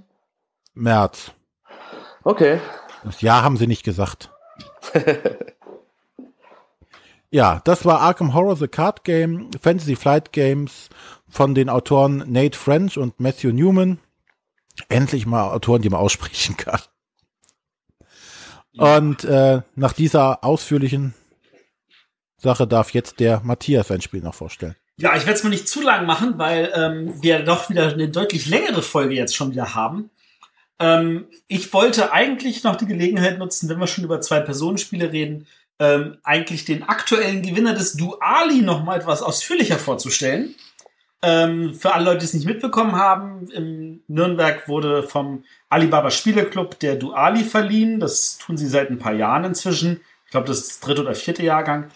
Und die Mitglieder, die können halt äh, Zwei-Personen-Spiele, äh, es geht um reine Zwei-Personen-Spiele, können sie halt spielen und können sie bewerten und können da Stimmen abgeben. Und da ist auf Platz drei Elements gelandet, ein, wie ich finde, grandioses Spiel. Auf Platz zwei Quicks das Duell, ein, wie ich finde, sehr, sehr gutes Spiel. Und auf Platz eins Bonanza das Duell. Also, Bonanza das Duell, für alle Leute, die Bonanza kennen, ist eigentlich gefühlt genauso. Äh, wir hatten in der Bonanza-Folge ja schon mal ein bisschen drüber geredet. Jetzt nochmal für alle, die das nicht gehört haben. Ähm, und, oder alle, die es gehört haben, aber jetzt vielleicht nochmal eine Auffrischung brauchen. Ähm, es geht halt darum, dass wir auch wie bei Bonanza halt unsere äh, Bohnen ansammeln, abernten und dafür halt versuchen, möglichst viele äh, Taler, Bohnentaler zu, zusammenzusammeln. Aber der große Unterschied, ähm, erstens, wir spielen, dadurch, dass wir nur zu zweit spielen, fällt die, ähm, die Dings, äh, die, die Tauschregel etwas weg. Ähm, dazu gehört, dass normalerweise ja, nachdem ich meine ein oder zwei Bohnen von der Hand abgelegt habe, kann man ja frei tauschen. Ähm, das geht hier natürlich nicht. Das heißt, wir haben stattdessen für alle Bohnensorten, die es gibt, in der Mitte so eine Karte ausliegen und der Erste kann sagen, ha, also der Spieler, der dran ist, ich biete dir folgende Bohne an. Das kann halt eine der Bohnen sein, die er gerade aufgedeckt hat. Das kann aber auch irgendeine von uns in der Hand sein. Es kann aber auch ein Bluff sein. Er kann eine Karte anbieten, die er nicht mal hat. Ähm, und der andere kann entscheiden, ja, nehme ich oder lasse ich bleiben. Und äh, wenn er es nimmt, dann gebe ich ihm die Bohne. Wenn ich geblufft habe, muss ich ihm zur Strafe einen Taler geben, aber die tauschen ist halt vorbei. Und wenn, ich ihm, wenn er nicht annehmen möchte, kann er sagen, nee, ich biete dir stattdessen eine andere Bohne an. Und äh, dann schiebt er halt eine von den anderen Karten in der Mitte rüber. Die Bohne, die ich ihm angeboten habe, darf er mir nicht mehr anbieten. Dadurch entstehen halt äh, ganz, ganz viele feine strategische Möglichkeiten. So frei nach dem Motto, ha, ich weiß, er hat diese Bohne auf der Hand, ich kann die gerade gebrauchen oder ich weiß genau, die will er vielleicht loswerden ich biete sie ihm an, damit er mir was anderes anbieten muss, oder ich weiß genau, die, die ich ihm anbiete, will er ja auch gar nicht haben. Ähm, da ist ganz, ganz viel möglich mit diesem einfachen Tauschmechanismus. Äh, wenn sich Spieler sich dann einig geworden sind oder auch nicht, dann wird kurz eine Bohne rübergegeben oder ein Taler. Die ganzen anderen Bohnen werden brav angepflanzt. Und da kommen wir nämlich noch zur nächsten Änderung. Man darf nicht, man, man baut nicht mehr nur reine Bohnentalerfelder, ähm, also wie zum Beispiel, oh, wenn ich mit Feuerbohne anfange, dann darf ich nur noch Feuerbohne legen, sondern man darf irgendwann auch natürlich umkippen und sagen, ha, jetzt kann, gehe ich einfach mal eine Stufe hoch. Das heißt, nach den Feuerbohnen kämen die blauen Bohnen und jetzt darf ich nur noch blaue Bohnen weitermachen und dann entsprechend auch weiter nach oben. Gut, blaue Bohne geht nicht weiter nach oben, aber ihr versteht, was ich meine. Das heißt, äh, die Version, äh, die Bohne, die man angepflanzt hat, kann man ändern und dann mit der anderen Bohne weitermachen und das entsprechend wieder ändern, aber man darf immer nur einen Schritt nach oben gehen. Der ähm, wichtige. Man muss ja? Sorten rein anbauen. Genau, man muss in Reihen anbauen. Nein. Äh, der wichtige Grund dafür ist natürlich, also wenn ich natürlich mit einer Gartenbohne anfange, dann weiß ich, zwei Gartenbohnen sind zwei, drei Gartenbohnen sind drei, da wäre ich ja doof, wenn ich das also nicht so abernten würde. Ähm, aber manchmal lohnt es sich einfach, äh, deswegen eine andere Reihe anzufangen, weil, jetzt kommen wir nämlich zu dem dritten neuen Element, es gibt Aufträge. Davon hat jeder drei Stück zufällig auf der Hand. Und diese Aufträge kann man erfüllen, wenn auf einem eigenen oder dem Bohnenfeld eines Mitspielers Bohnen genau in der Kombination da liegen, und zwar von unten gesehen, wie man es äh, in seinem Auftrag äh, gerade braucht. Also wenn ich einen Auftrag habe, der sagt, du brauchst zwei Bohnen der einen Art und danach zwei Bohnen der anderen Art, und ich habe da drei Feuerbohnen und zwei blaue Bohnen, dann habe ich es erfüllt, weil von unten gesehen habe ich zwei blaue Bohnen und danach zwei Feuerbohnen. Zwei verschiedene, äh, zwei gleiche und nochmal zwei andere gleiche. Das heißt, ich kann die einfach von meiner Hand spielen und sagen, hier, erfüllt. Und dann lege ich sie halt auch zu meinem Siegpunktestapel. Ähm, der Sinn davon ist es auf der einen Seite, jeder Auftrag, den ich erfüllt habe, ist ein zusätzlicher Bodentaler. Und jeder Auftrag selber ist nochmal 10 bis 100, 10, 40, 70 oder 100 Bohnen Cent wert. Das heißt, man kann für 100 Bohnencent hat man nochmal einen zusätzlichen Taler. Das eröffnet andere strategische Möglichkeiten. Statt immer nur zu sagen, ich versuche die besten Bohnen ranzukriegen und tolle Felder zu machen und immer wieder für vier Tage abzuernten, kann ich auch sagen, ich versuche möglichst viele Aufträge zu erfüllen und notfalls zu sagen, hier, du kriegst vielleicht einen Bohnentaler mehr, aber ich erfülle diesen Auftrag, der ein Bohnentaler und noch ein paar Cent ist und damit mache ich Plus, wie wir immer so schön sagen bei TCGs. Ähm, das heißt, da ist eine zusätzliche strategische Komponente rein. Und das in einem Spiel, das ansonsten vorher nie zu zweit funktioniert hat. Ähm, in meinen Augen grandios. Ähm, es hat eine Menge äh, Pfiff drin, spielt sich locker in einer halben bis dreiviertel Stunde und fordert einen dazu auf zu sagen, alles klar, ich cool, ich habe es jetzt verstanden, ich will das nächste Mal auch mal anders gehen. Ich will noch mal schauen, ob die strategischen Möglichkeiten so auch äh, sich anders auswirken. Und dann spielt man es und dann macht man schon wieder eine andere Entscheidung, weil natürlich dann irgendwelche taktischen Komponenten mit reinkommen. Macht, finde ich, eine Menge, Menge Spaß. Also ich habe das Spiel auch schon äh, zwei oder dreimal gespielt und ich habe damit ein, ich habe mit dem Spiel ein paar Probleme. Oh. Jetzt geht schon wieder los.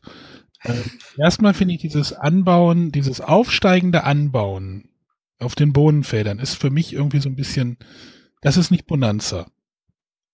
Ja, so, das macht ja thematisch erstmal überhaupt, überhaupt gar keinen Sinn. Davon, also wenn wir schon mal vom Thema herkommen.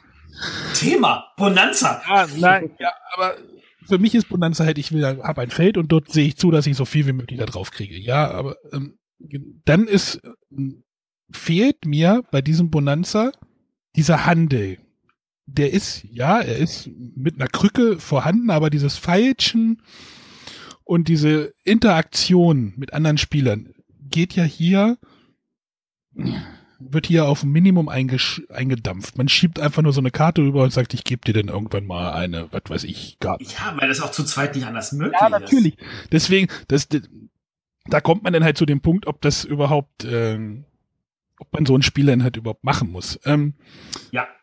Äh, ja. für sich jetzt selber. Und dann diese, diese, ähm, diese Aufträge auf der Hand, das, dieses, das, das ist für mich handlingmäßig echt irgendwie schwierig. Du kriegst ja, du hast ja die Bohnen auf der Hand, die du nicht, die du ja die, von der Reihenfolge nicht verändern darfst. Und dann steckst du, musst du ja noch diese Aufträge da auch irgendwo noch hinstecken und das wirkt für mich alles irgendwie sperrig. Ich weiß nicht, ob ich äh, mit diesem Spiel irgendwie noch warm werde, aber mir fehlen, mir sind da so ein paar Sachen, die mich da so ein bisschen stören. Und okay. Ja. Wenn ich Bonanza spielen will, dann möchte ich ein Spiel haben, wo es hier hin und her geht, wo man sagt, hey, ich gebe dir das und ich gebe dir das und du gibst mir das und das, das ist hier halt nicht. Wie soll's auch? Ist ja klar. Ja. Das sind so meine, meine Kritikpunkte, die ich an dem Spiel im Moment habe. Ja gut, also wenn das, also ich kann deine Kritikpunkte zu der Punkt nachvollziehen, dass du Schwierigkeiten hast mit Änderungen. Ich finde, das ist ja. gerade da, solche Änderungen umzusetzen ist schwer und hier sind sie halt gelungen. Also ich, ich, ich verstehe, was du sagst, ähm, ich sehe es, ich, ich sehe es aber nicht so. Ja, das ist ja auch meine, meine persönliche. Also, wie gesagt, ich habe halt von Bonanza, wenn ich Bonanza spiele, eine gewisse Erweiterungshaltung und die ist halt so, hier ist die halt anders. Erweiterungshaltung? Erwartungshaltung. Ich wollte nur nachfragen, nachdem du jetzt der neue Erweiterungsjunkie hier bist. Aber ähm, es ist, es ist halt ein anderes, es ist halt ein komplett anderes Spiel wie ein normales Bonanza, was du mit vier Leuten spielst. Das hier ist komplett anders. Nein. Es ist anders, ja, aber nicht komplett. Es fühlt sich, finde ich, immer noch wie Bonanza an. Ich lege ein oder zwei Bohnen an, ich ziehe, ich decke drei Karten auf zum Tauschen, ich habe eine kurze Handelsphase, ich pflanze an. Das ist, fühlt sich immer noch genauso an. Und auch das Abernten ist ja immer noch genauso. Ja. Ich zähle, wie viel ich habe, ich schaue auf den Bonometer, ich bekomme dafür Taler. Das ist die Kernmechanismen und damit das Hauptspielgefühl ist immer noch dasselbe. Nur, dass bestimmte Teile sich wegbewegen, nämlich jetzt ist nicht mehr das Handeln im Vordergrund, sondern das geschickt abtaktieren und schauen, ob ich Aufträge erfülle. Ja, und das möchte ich bei Bonanza nicht haben. Ich ja. möchte bei Bonanza Handeln haben. Und du kommst bei dem Anbauen dieser Bohnen auch seltener in, in, in die Bredouille, oh, jetzt kriege ich diese Bohne gar nicht drin, sondern hey, ich kann den einfach das nächste Bodenfeld erhöhe ich dann einfach, äh, leg da einfach eine andere Zahl drauf und dann geht's weiter. Ja. Ja, du verstehst? Also für ich habe halt von Bonanza möchte ich das und das und das haben, dann möchte ich diese diese Bodenfelder, die ich äh, sortenrein anbauen kann und nicht irgendwie diese aufsteigende wie so ein aufsteigender Kram da. Ja, verstehe ich. Sehe ich anders. Ähm, Pech gehabt. Ich finde den Handel hier auch, der, der, der Handel ist halt hier auch spannend. Das, das, das will ich ja gar nicht abstreiten. Dieses, hey, jetzt schiebe ich ihm die rüber, dann schiebt er, die nimmt er dann bestimmt nicht an oder wenn er die dann annimmt, dann kann er die dann da anlegen und dann kann ich einen Auftrag erfüllen. Aber das ist mir für mich für Bonanza schon wieder eine Ebene zu viel, die ich da nicht drin haben möchte. Okay. Da sind wir schon wieder am Zoffen hier heute. Ja, ich glaube, unsere Hörer werden uns das verzeihen. Ähm, von da ist nochmal die Rahmendaten. Bonanza, das Duell.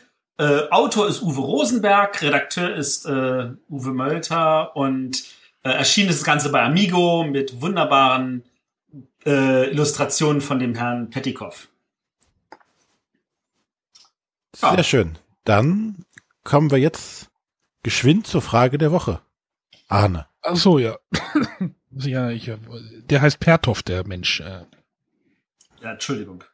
Ich habe die Schachtel. also, äh, der Philipp hat uns äh, eine Frage gestellt und äh, mal was ganz Kurzes. Glaubt ihr, dass die deutschen Spieleautoren ihre französischen Kollegen in puncto Erfolg und Innovation wieder überholen können? Matthias. Deine Antwort eben war ja. Äh, ja. Äh, haben die Franzosen überholt? Also gibt's da überhaupt einen Wettstreit? Ist das, ist, ist mir das nicht Es gibt immer einen Wettstreit. Ist es mir nicht vollkommen egal, welcher Autor welches Spiel macht? Ähm, die Antwort lautet ganz eindeutig, ja, es ist dir völlig egal. Und es ist auch den meisten anderen Spielern egal. Und ich glaube, es ist auch den 99 Prozent der Redakteuren egal. Ähm, was natürlich da ein bisschen so durchscheint, ist so ein bisschen so dieser olympische Gedanke, ach, wir Deutschen, wir waren noch mal so führend, wir verlieren unsere Führungsposition. Das, was vor 20 Jahren der, der Highlight war, oh, German Games, da sind wir halt natürlich nicht mehr. Wobei man dazu sagen muss, auch damals, also das erste Spiel des Jahres, der Autor ist ja kein Deutscher, das ist ja auch ein Engländer. Und also äh, ich glaube, diese, diese, diese Führung, die die deutschen Spieleautoren immer nachgesprochen wurde, die, der war nie so groß, wie es dargestellt wurde. Ähm, ansonsten, ich glaube einfach, dass französische Autoren anders ticken, dass polnische Autoren anders ticken, dass amerikanische Autoren anders ticken, dass sie aber zum gewissen Grad irgendwo alle gleich gut sind. Und äh, dann ist es nur noch eine Frage, natürlich den entsprechenden Markt zu bedienen was ist denn mit Innovation? Das finde ich jetzt auch irgendwie. Was ist denn innovativ? Na, Innovation ist, wenn ich mir halt angucke, was die Space Cowboys machen mit Time Stories und eigentlich Unlock auch nochmal irgendwie auf dem auf dem Escape Room Markt. Also ich finde es schon interessant. Ich Aber bin noch nicht so lange in der Szene drin und wenn ich dann irgendwie das Gefühl habe, dass die deutschen Spiele immer noch sehr stark Worker Placement, ich, das ist einfach nur meine subjektive Sicht der Dinge halt einfach. Fände ich schon schön, wenn in Deutschland Leute noch mehr sowas machen würden. Genauso gut kann ich doch argumentieren, ist nicht Exit von Cosmos, also die, die Exit-Spielereihe nicht ja. auch innovativ? Also das äh, ja, aber es, es scheint, ich habe dasselbe Gefühl. Das ist rein ein Gefühl. Ich kann das nicht mit Zahlen irgendwie unterlegen. Aber schon das Gefühl, dass äh, von außen, jetzt nicht nur aus Frankreich vielleicht, sondern von außen, mehr neue Ideen, mehr kreativere Sachen kommen. Wobei bei den deutschen Sachen es sehr oft solide und gute Sachen sind, aber jetzt nichts, was ich sage so, oh, das haben wir aber so noch nicht gesehen oder die Idee ist ja mal total abgefahren ich lass mal wieder meinen Blick nach rechts schweifen, um das Ganze mal wieder. Ähm, ja. Die, die Legacy-Reihe sicher, also die Legacy-Geschichte ist sicherlich äh, eine Sache, wo jeder sagen würde, ist innovativ. Aber dann kommt. Amerikanischer Autor. Ja, aber dann, ich wollte jetzt noch, ich komme jetzt noch zu meinem Punkt, aber jetzt kommt halt ein Friedemann Friese her und der nimmt sich halt dieses innovative Prinzip und versucht da so, ein, so, ein, so einen Twist noch reinzubringen mit Fabelsaft, äh, wo man jetzt auch sagen könnte, hey, das ist auch eine spannende Idee, die man als innovativ bezeichnen könnte. Also wenn du schon von Friedemann Friese redest, 504. Das ist auch innovativ. Das ist, das ist aber nur für manche eher ein. es ist vielleicht mehr ein Designprojekt und eine Masterarbeit in Form von Spieledesign und nicht so das Spiel, das nur den Massenmarkt erobert, aber es ist innovativ. So, ich, ich habe mir mal die letzten, wenn man jetzt mal eine Erfolg, ähm, auch äh, Erfolg, einfach mal die Spiel des Jahres Liste bei, bei Wikipedia aufgemacht. Äh, Codenames, Autor ist Tscheche. Tscheche. Letztes äh, davor das Jahr Colt Express. Franzose. Camel Up. Deutscher. Hanabi, Franzose. Kingdom Builder, Amerikaner. Quirkel, Amerikanerin. Dixit, Franzose. Dominion ist nochmal Amerikaner, Keltis, Deutscher. ja, also gibt's da irgendeine Tendenz? Also ich weiß es nicht. Soloretto, Deutscher. Also Ich glaube, das Ding, was, was, was Matthias gesagt hat, stimmt, weil er hat gesagt, am Ende dann gesagt, dann müssen halt die einzelnen Länder gucken, wie sie den Markt bedienen. Vielleicht ist der Markt in Deutschland auch so, dass man eher von, von Katan in die Richtung geeicht ist und dann halt Spiele hat, die halt sehr stark, äh, wenn man überlegt, was so halt irgendwie, was ich, Great Western Trail oder sowas, in so eine Richtung halt dann gehen, die sowas bedienen, während die Franzosen da vielleicht und die Amerikaner sowieso ganz andere Anforderungen an ein Spiel haben. ja, aber wird Great Western Trail nicht in den USA genauso abgef abgefeiert? Die Amerikaner haben, glaube ich, nochmal ein anderes Verständnis. Die Amerikaner gucken, glaube ich, sehr ehrfürchtig immer noch nach Deutschland. Auf diese, auf gerade diese German Games. Also de definitiv, und da muss man vorne sagen, natürlich der Uwe Rosenberg. Was der mit Agricola hingestellt hat. Und wenn er Rosenberg ein neues Spiel rausbringt, dann gehen die alle darauf ab. Und an der Stelle völlig egal, ob das jetzt mit ein Fest für Odin das nächste, oh mein Gott, das ist ein Brainburner, der drei Stunden dauert und sieben Kilo wiegt. Gut, glaube ich, wiegt nur dreieinhalb. Ähm, oder ob das dann sowas ist wie Cottage Garden. Also da ist auch ein bisschen natürlich Kult dabei. Auch ein Stefan Feld hat seine Follower. Ähm, aber natürlich die großen, erfolgreichen deutschen Autoren der letzten Jahre waren halt Leute, die in diese Richtung produziert haben. Ob das jetzt der, äh, der, der Andreas, äh, der Alexander Pfister ist oder der, der Rosenberg oder so. Gleichzeitig hast du aber auch solche deutschen Autoren und ich glaube, das geht den, den Leuten, wenn sie diese Frage stellen, dabei auch unter, wie halt Inka und Markus Brandt, die einen Wordslam machen, was ich finde total genial ist, ähm, was zum Glück jetzt nicht letztes Jahr rausgekommen ist, wo es neben Codenames untergegangen wäre, sondern jetzt in diesem Jahr halt daneben halt auch auf dem Markt bestehen kann. Die aber auch sowas machen wie die Exit-Reihe, die so ein einfaches Spiel machen wie nochmal, die äh, aber auch so, so, so, so anspruchsvolle Spiele machen wie Village. Also die sind ja wirklich wirklich allumfänglich und an der Stelle sind wirklich viele Innovationen drin. Warum sind die beiden noch nie so? Ich die Namen jetzt so, wenn ich mir englische, amerikanische Podcasts anhöre, die Namen so noch nicht aufgetaucht. Also die Brands höre ich da ehrlich gesagt nicht so wirklich als Namen, die jetzt den Leuten auffallen noch an der Stelle. Ich glaube, weil die Zahl der Spiele, die sie jetzt machen, wo die für den amerikanischen Markt besonders interessant sind, ja. deutlich geringer ist. Also ich meine. Village ist natürlich ein großer Erfolg und jetzt mit von Stronghold Games nochmal rausgebracht, aber da steht der Autorname nicht so im Vordergrund. Ähm, während die meisten Sachen, also die Exit-Spiele gibt's bisher nur in Deutschland. Die kommen in Amerika erst im Laufe dieses Jahres raus.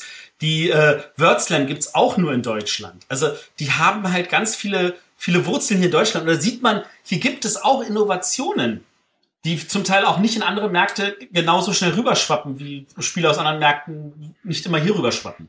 Aber natürlich die anderen Märkte, die sind schon lange nicht mehr dabei, so viel aus Deutschland zu importieren, so wie wir halt inzwischen aus anderen Ländern äh, äh, zu uns reinholen. Was damit zusammenhängt, dass wir halt einfach auch einen Markt haben, der es sich leisten kann, noch mehr Spieler reinzuholen, als wir eh schon irgendwie verkraften können. Aber da kommen wir jetzt wieder zu der Diskussion, wie viele Spiele sind zu viele Spiele. Genau, und bevor wir die aufmachen, die Diskussion, äh, denke ich, äh, ja, wir haben ein bisschen drüber diskutiert.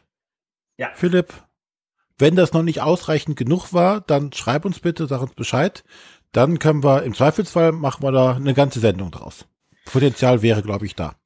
Potenzial ist definitiv da. Ähm, und ansonsten natürlich, Leute, diskutiert bei uns in den Kommentaren, schreibt uns was dazu, das freut uns immer.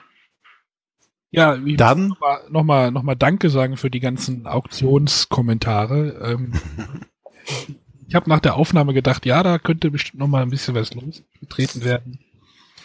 Äh, fand ich schön. Also vielen Dank nochmal dafür. Ja, du freust dich ja, dass einige Leute dir zustimmen. ja, sogar der Autor. ja, ja, ja, ja, ja, ja. Ah, ob der so. Ahnung hat. ja. So, äh, aber kommen wir zu unserem Hauptthema und äh, Medien. Ähm, wie kam das Ganze zustande, dass jetzt, dass wir jetzt hier mit dem Daniel reden? Ich glaube, das war vor vor zwei Jahren schon auf der Messe, dass wir schon mal zusammen ja, mhm.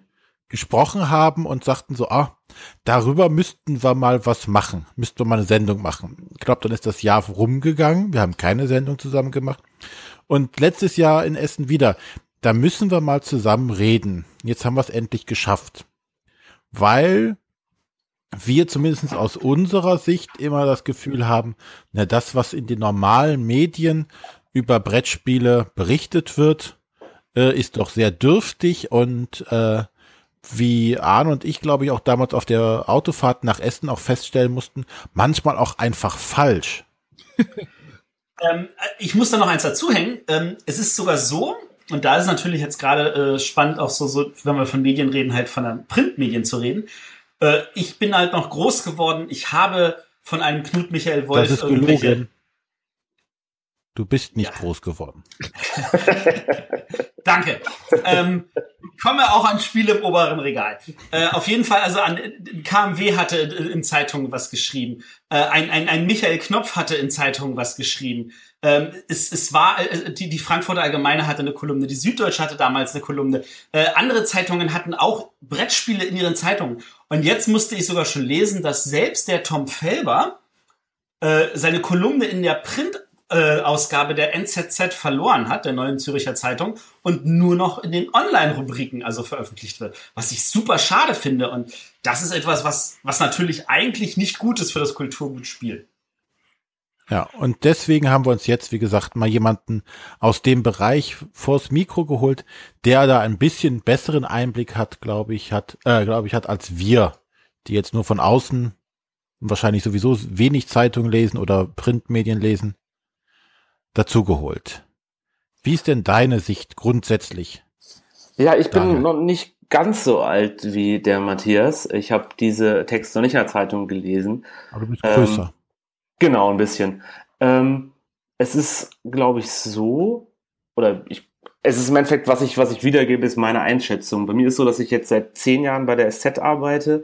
Ähm, ich glaube auch die meisten Brettspieltexte, die da verfasst worden sind, gelesen habe oder selber geschrieben habe aber eigentlich, wie am Anfang schon gesagt, der Social Media Chef der Süddeutschen Zeitung bin. Das heißt, ähm, ich verwalte die Facebook-Seite, die Twitter-Kanäle, den Instagram-Account.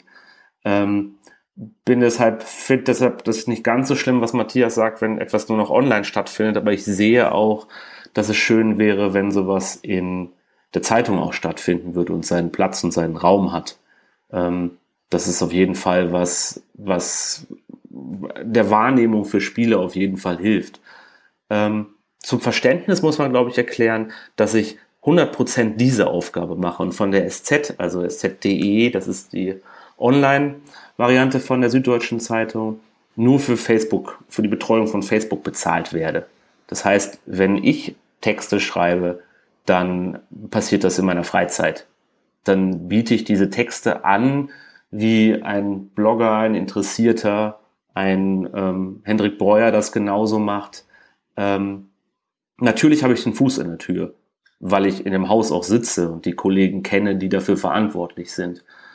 Das heißt, wenn ich einen Text über Brettspiele schreibe, dann hängt das immer so ein bisschen davon ab, wie viel Zeit ich selber habe, wie viel ich dann von meiner Freizeit dafür opfern kann und will. Ähm, was natürlich, glaube ich, gemerkt habt vorher, dass ich schon in diesen ganzen in zwar nicht in der Blogger-Szene drin bin, aber mir eure ganzen Podcasts alle anhöre. Ähm, und gerne dieses Gefühl weitertragen möchte. Ich möchte gerne Leuten was zeigen, was ihnen, glaube ich, Spaß macht. Ähm, und es ist dann teilweise, wenn ich dann von den Kollegen spreche, mit denen ich rede, da muss man auch mal drüber reden, in welchen Ressorts solche Texte jetzt laufen. Das ist nämlich nicht alles nur ein Feuilleton, da ist es, glaube ich, auch dann schwieriger, die Kollegen vom Feuilleton zu überzeugen, dass man jetzt einen Brettspieltext haben müsste, weil die auch noch, glaube ich, ich möchte das nicht unterstellen, aber eher an Monopoly oder Risiko denken und nicht so sehr an diesen Hobbymarkt. Das ist, glaube ich, dieser Hobby, ich weiß, ist der falsche, richtige Begriff Hobbymarkt? Schwer, das war. Ähm, ja, also im, im, Deutschen würde man das jetzt nicht sagen, im Amerikanischen schon. Ja. Aber ähm, um, um jetzt mal gleich einzusetzen. Ja. Ich meine, äh, das Problem ist ja an der Stelle, dass das irgendwie, wenn, wenn das damit verbunden wird, und das ist ja auch etwas, was man, was mich immer wieder aufregt, wenn ich dann, wenn dann doch mal irgendwelche Beiträge irgendwo kommen und dann wird zum tausendsten Mal über Monopoly und über die grausigen Erfahrungen in der eigenen Kindheit darüber berichtet. Ja, da schreibt man sich an, aber das ist ja auch kein Spiel. Und da denke ich mir so, das ist, und das, das hat mich auch gerade aufgeregt gehabt, als jetzt letztes Jahr dann wieder so hieß, so die guten alten Spiele und dann halt wieder gesagt wurde, das Spiel überschätzt wird und dann nicht ein bisschen darauf verwendet würde, im Umkreis darum, hey, wir berichten von der Spielemesse in Essen, mhm. über neue Sachen zu berichten. Und da war so dieser, dieser, dieser, dieser Konsens und der, das gute Beispiel von Peer, naja, das ist so, als würde man von der äh, Buchmesse in Frankfurt erzählen und dann sagen, die Neuheiten interessieren uns nicht, wir reden jetzt mal über Goethe. Mhm. Und, und, und, und diese, das würde sich kein Feuilletonist erlauben, über Bücher in derselben Form zu berichten und, oder, oder auch zum Beispiel über Filme oder Theater. Da wird tatsächlich auf einem ganz anderen Niveau da ist es dem, dem Feuilleton wichtig, dass es da halt irgendwelche äh, das Personal auch dafür hat, das darüber berichten kann und selbst wenn es die Artikel irgendwo wieder auch einkauft. Aber gleichzeitig, Spiele gleichzeitig haben diesen verloren. Gleichzeitig gibt es im Feuilleton natürlich aber auch dann, ich weiß nicht, wie es in der anderen Zeitung ist, äh, Krimisektionen, Taschenbuchbereiche, wo dann auch über diese Bücher gesprochen wird, die eigentlich auch teilweise auch vorher schon mal erschienen sind. Es ist nicht so, dass jetzt wirklich auch nur im Feuilleton nur Goethe besprochen wird. Es kommen ja auch neue Sachen und neue Ansätze rein. Ähm, ich glaube, der Buchmesse-Vergleich ist vielleicht ein guter, aber nicht mit Goethe. Bei mir ist es noch so, dass ich gleichzeitig seit irgendwie über zehn Jahren über Comics schreibe und länger über Comics schreibe und versuche, diese Themen unterzubringen als über Brettspiele. Ich weiß, Ihr seid Bretterwisser und nicht Comicwisser, ähm, aber ich glaube, dass die Analogien, die man da ziehen kann, die gleichen sind, weil da habe ich im Vergleich zu meiner jetzigen Position wirklich sehr lange vom Blog aus angefangen, wirklich diese ganzen Stufen durchzugehen, wenn man irgendwie fragt, wie kann man denn seinen Text über Brettspiele bei der Zeitung unterbringen, ähm, dann habe ich, glaube ich, diese ganzen Stationen da abge frühstückt. Und es ist wirklich so, dass ich auch auf der Buchmesse schon stand mit meinen Kollegen, mit denen ich zusammen die Homepage mache. Äh, Comic Gate heißt die, wo wir dann auch da saßen und versucht haben, irgendwo reinzukommen. Und ich dann probiert habe, mal dann äh, mit den Kollegen beim Tagesspiegel, die dann ein extra alle sechs Wochen eine Comic-Beilage haben. Und da ist ein Redakteur dahinter, der sehr bemüht sich darum kümmert, dass dieses Thema irgendwo stattfindet. Ich glaube, Gerade so Themen, die halt dann eher der Populärkultur zugeschrieben werden, mal abgesehen von der Popmusik, die eigentlich am meisten Popkultur ist, hängt das immer von, ich will mich jetzt nicht in den Vordergrund drängen, aber Redakteuren, die sich darum bemühen, dass diese Themen irgendwo stattfinden. Weil nur dann schafft man Bewusstsein dafür, dass es eben nicht nur die Klassiker sind, die Leute interessieren. Ja, das ist also, äh, ich sehe das halt irgendwie schon. Es ist auch so, wenn man vielleicht auch mal guckt, wenn, wenn man jetzt so einen Text verkaufen möchte, reicht es nicht, würde ich nicht zu den Kollegen gehen, die dann im Ressort, ich sag mal, online heißt das Kultur, Gesellschaft, manchmal auch Digitales, weil ich sehr stark auf die ganzen Apps schaue und auch immer da regelmäßig Sachen anbiete.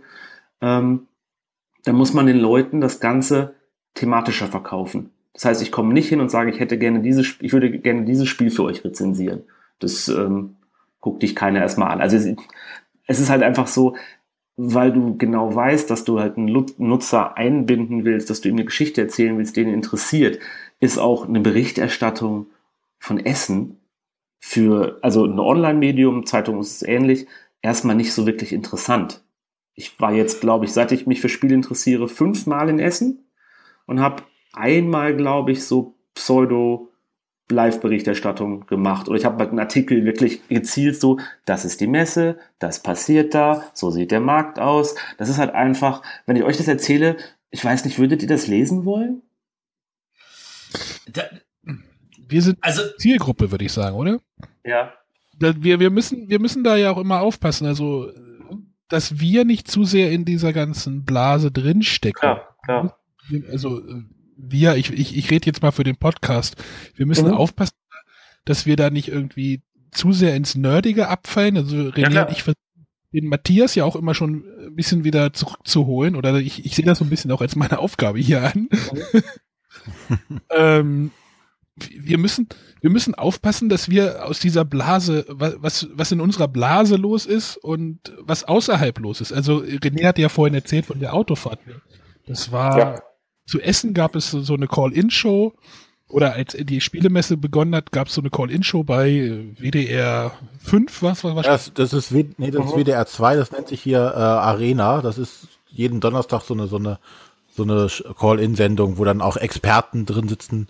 Unter anderem ja auch hier von Asmodee, der Robin de Decleur saß ja auch mit dabei. Mhm.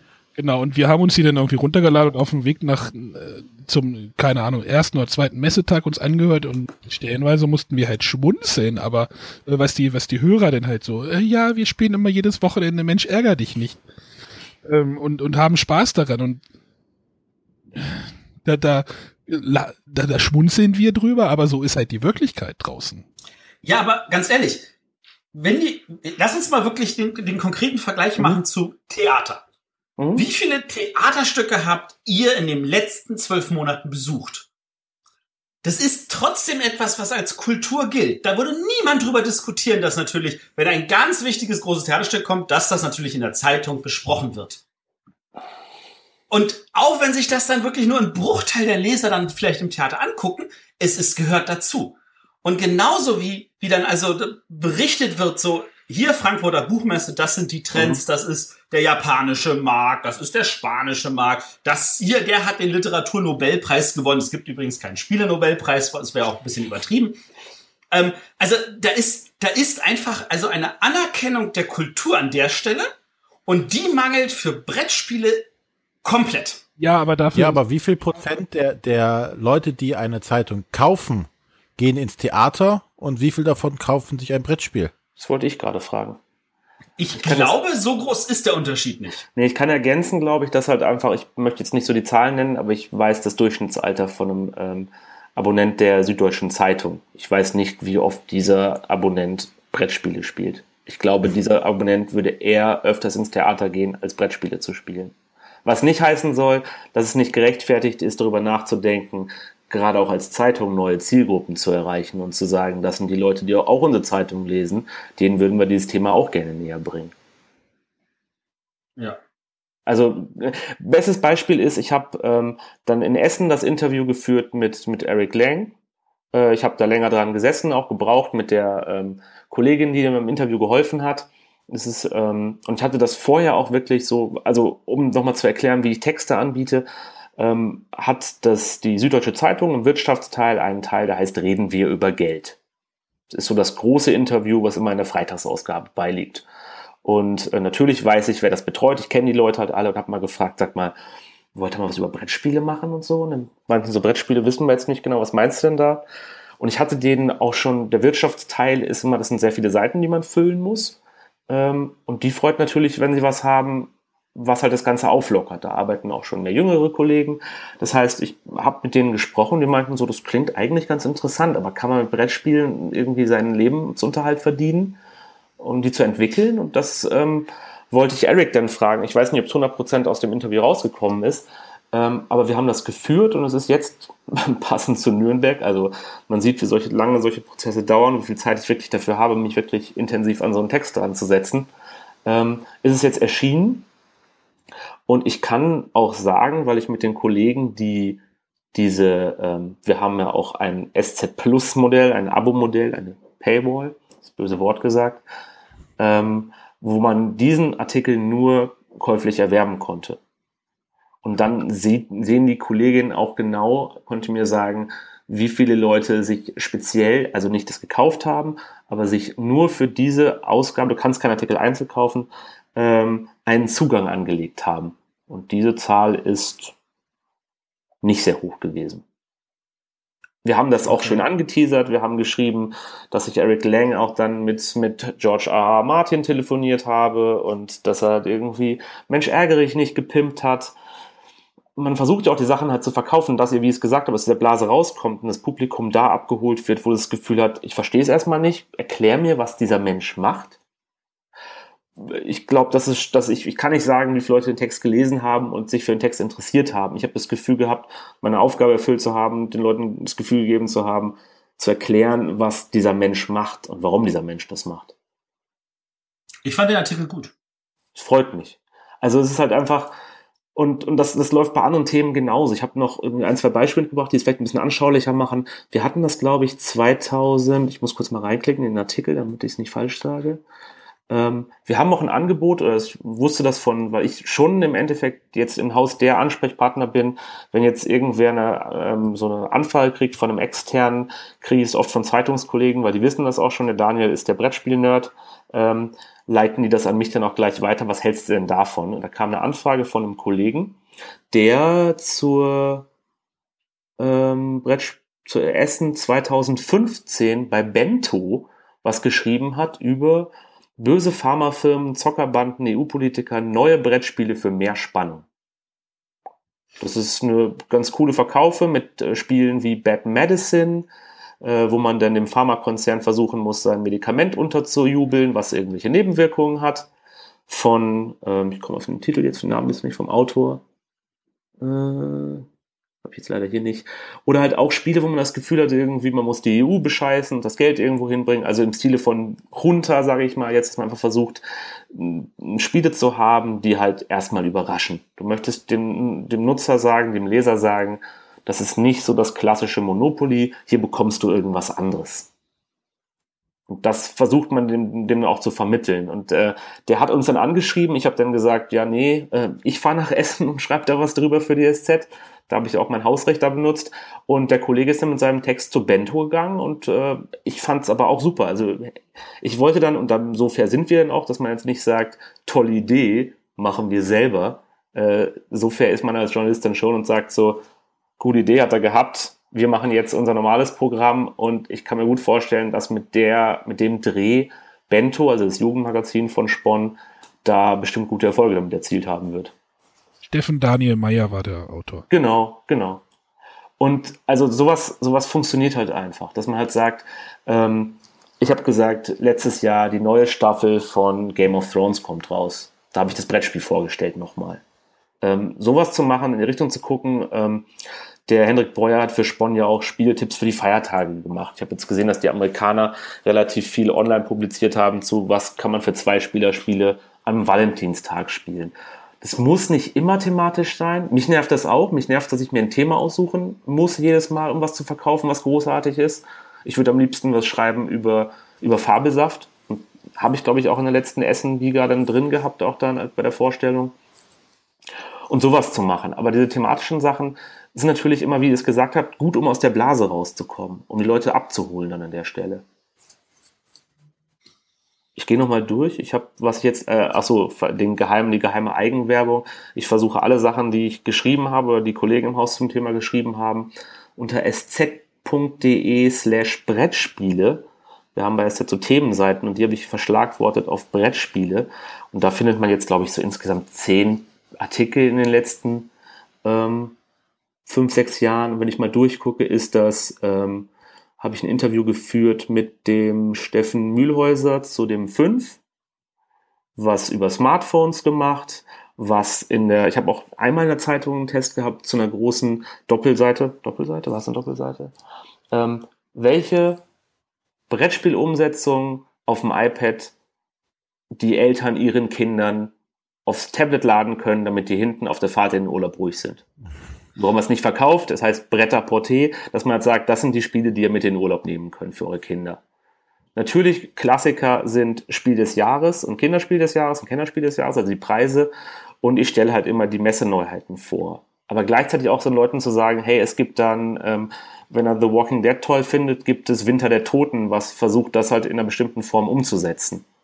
Eine Nachtkritik zu Das Spiel beginnt habe ich auch gemacht. Das war, ich, das war sehr, sehr anstrengend, die erste Folge ähm, muss ich wirklich sagen.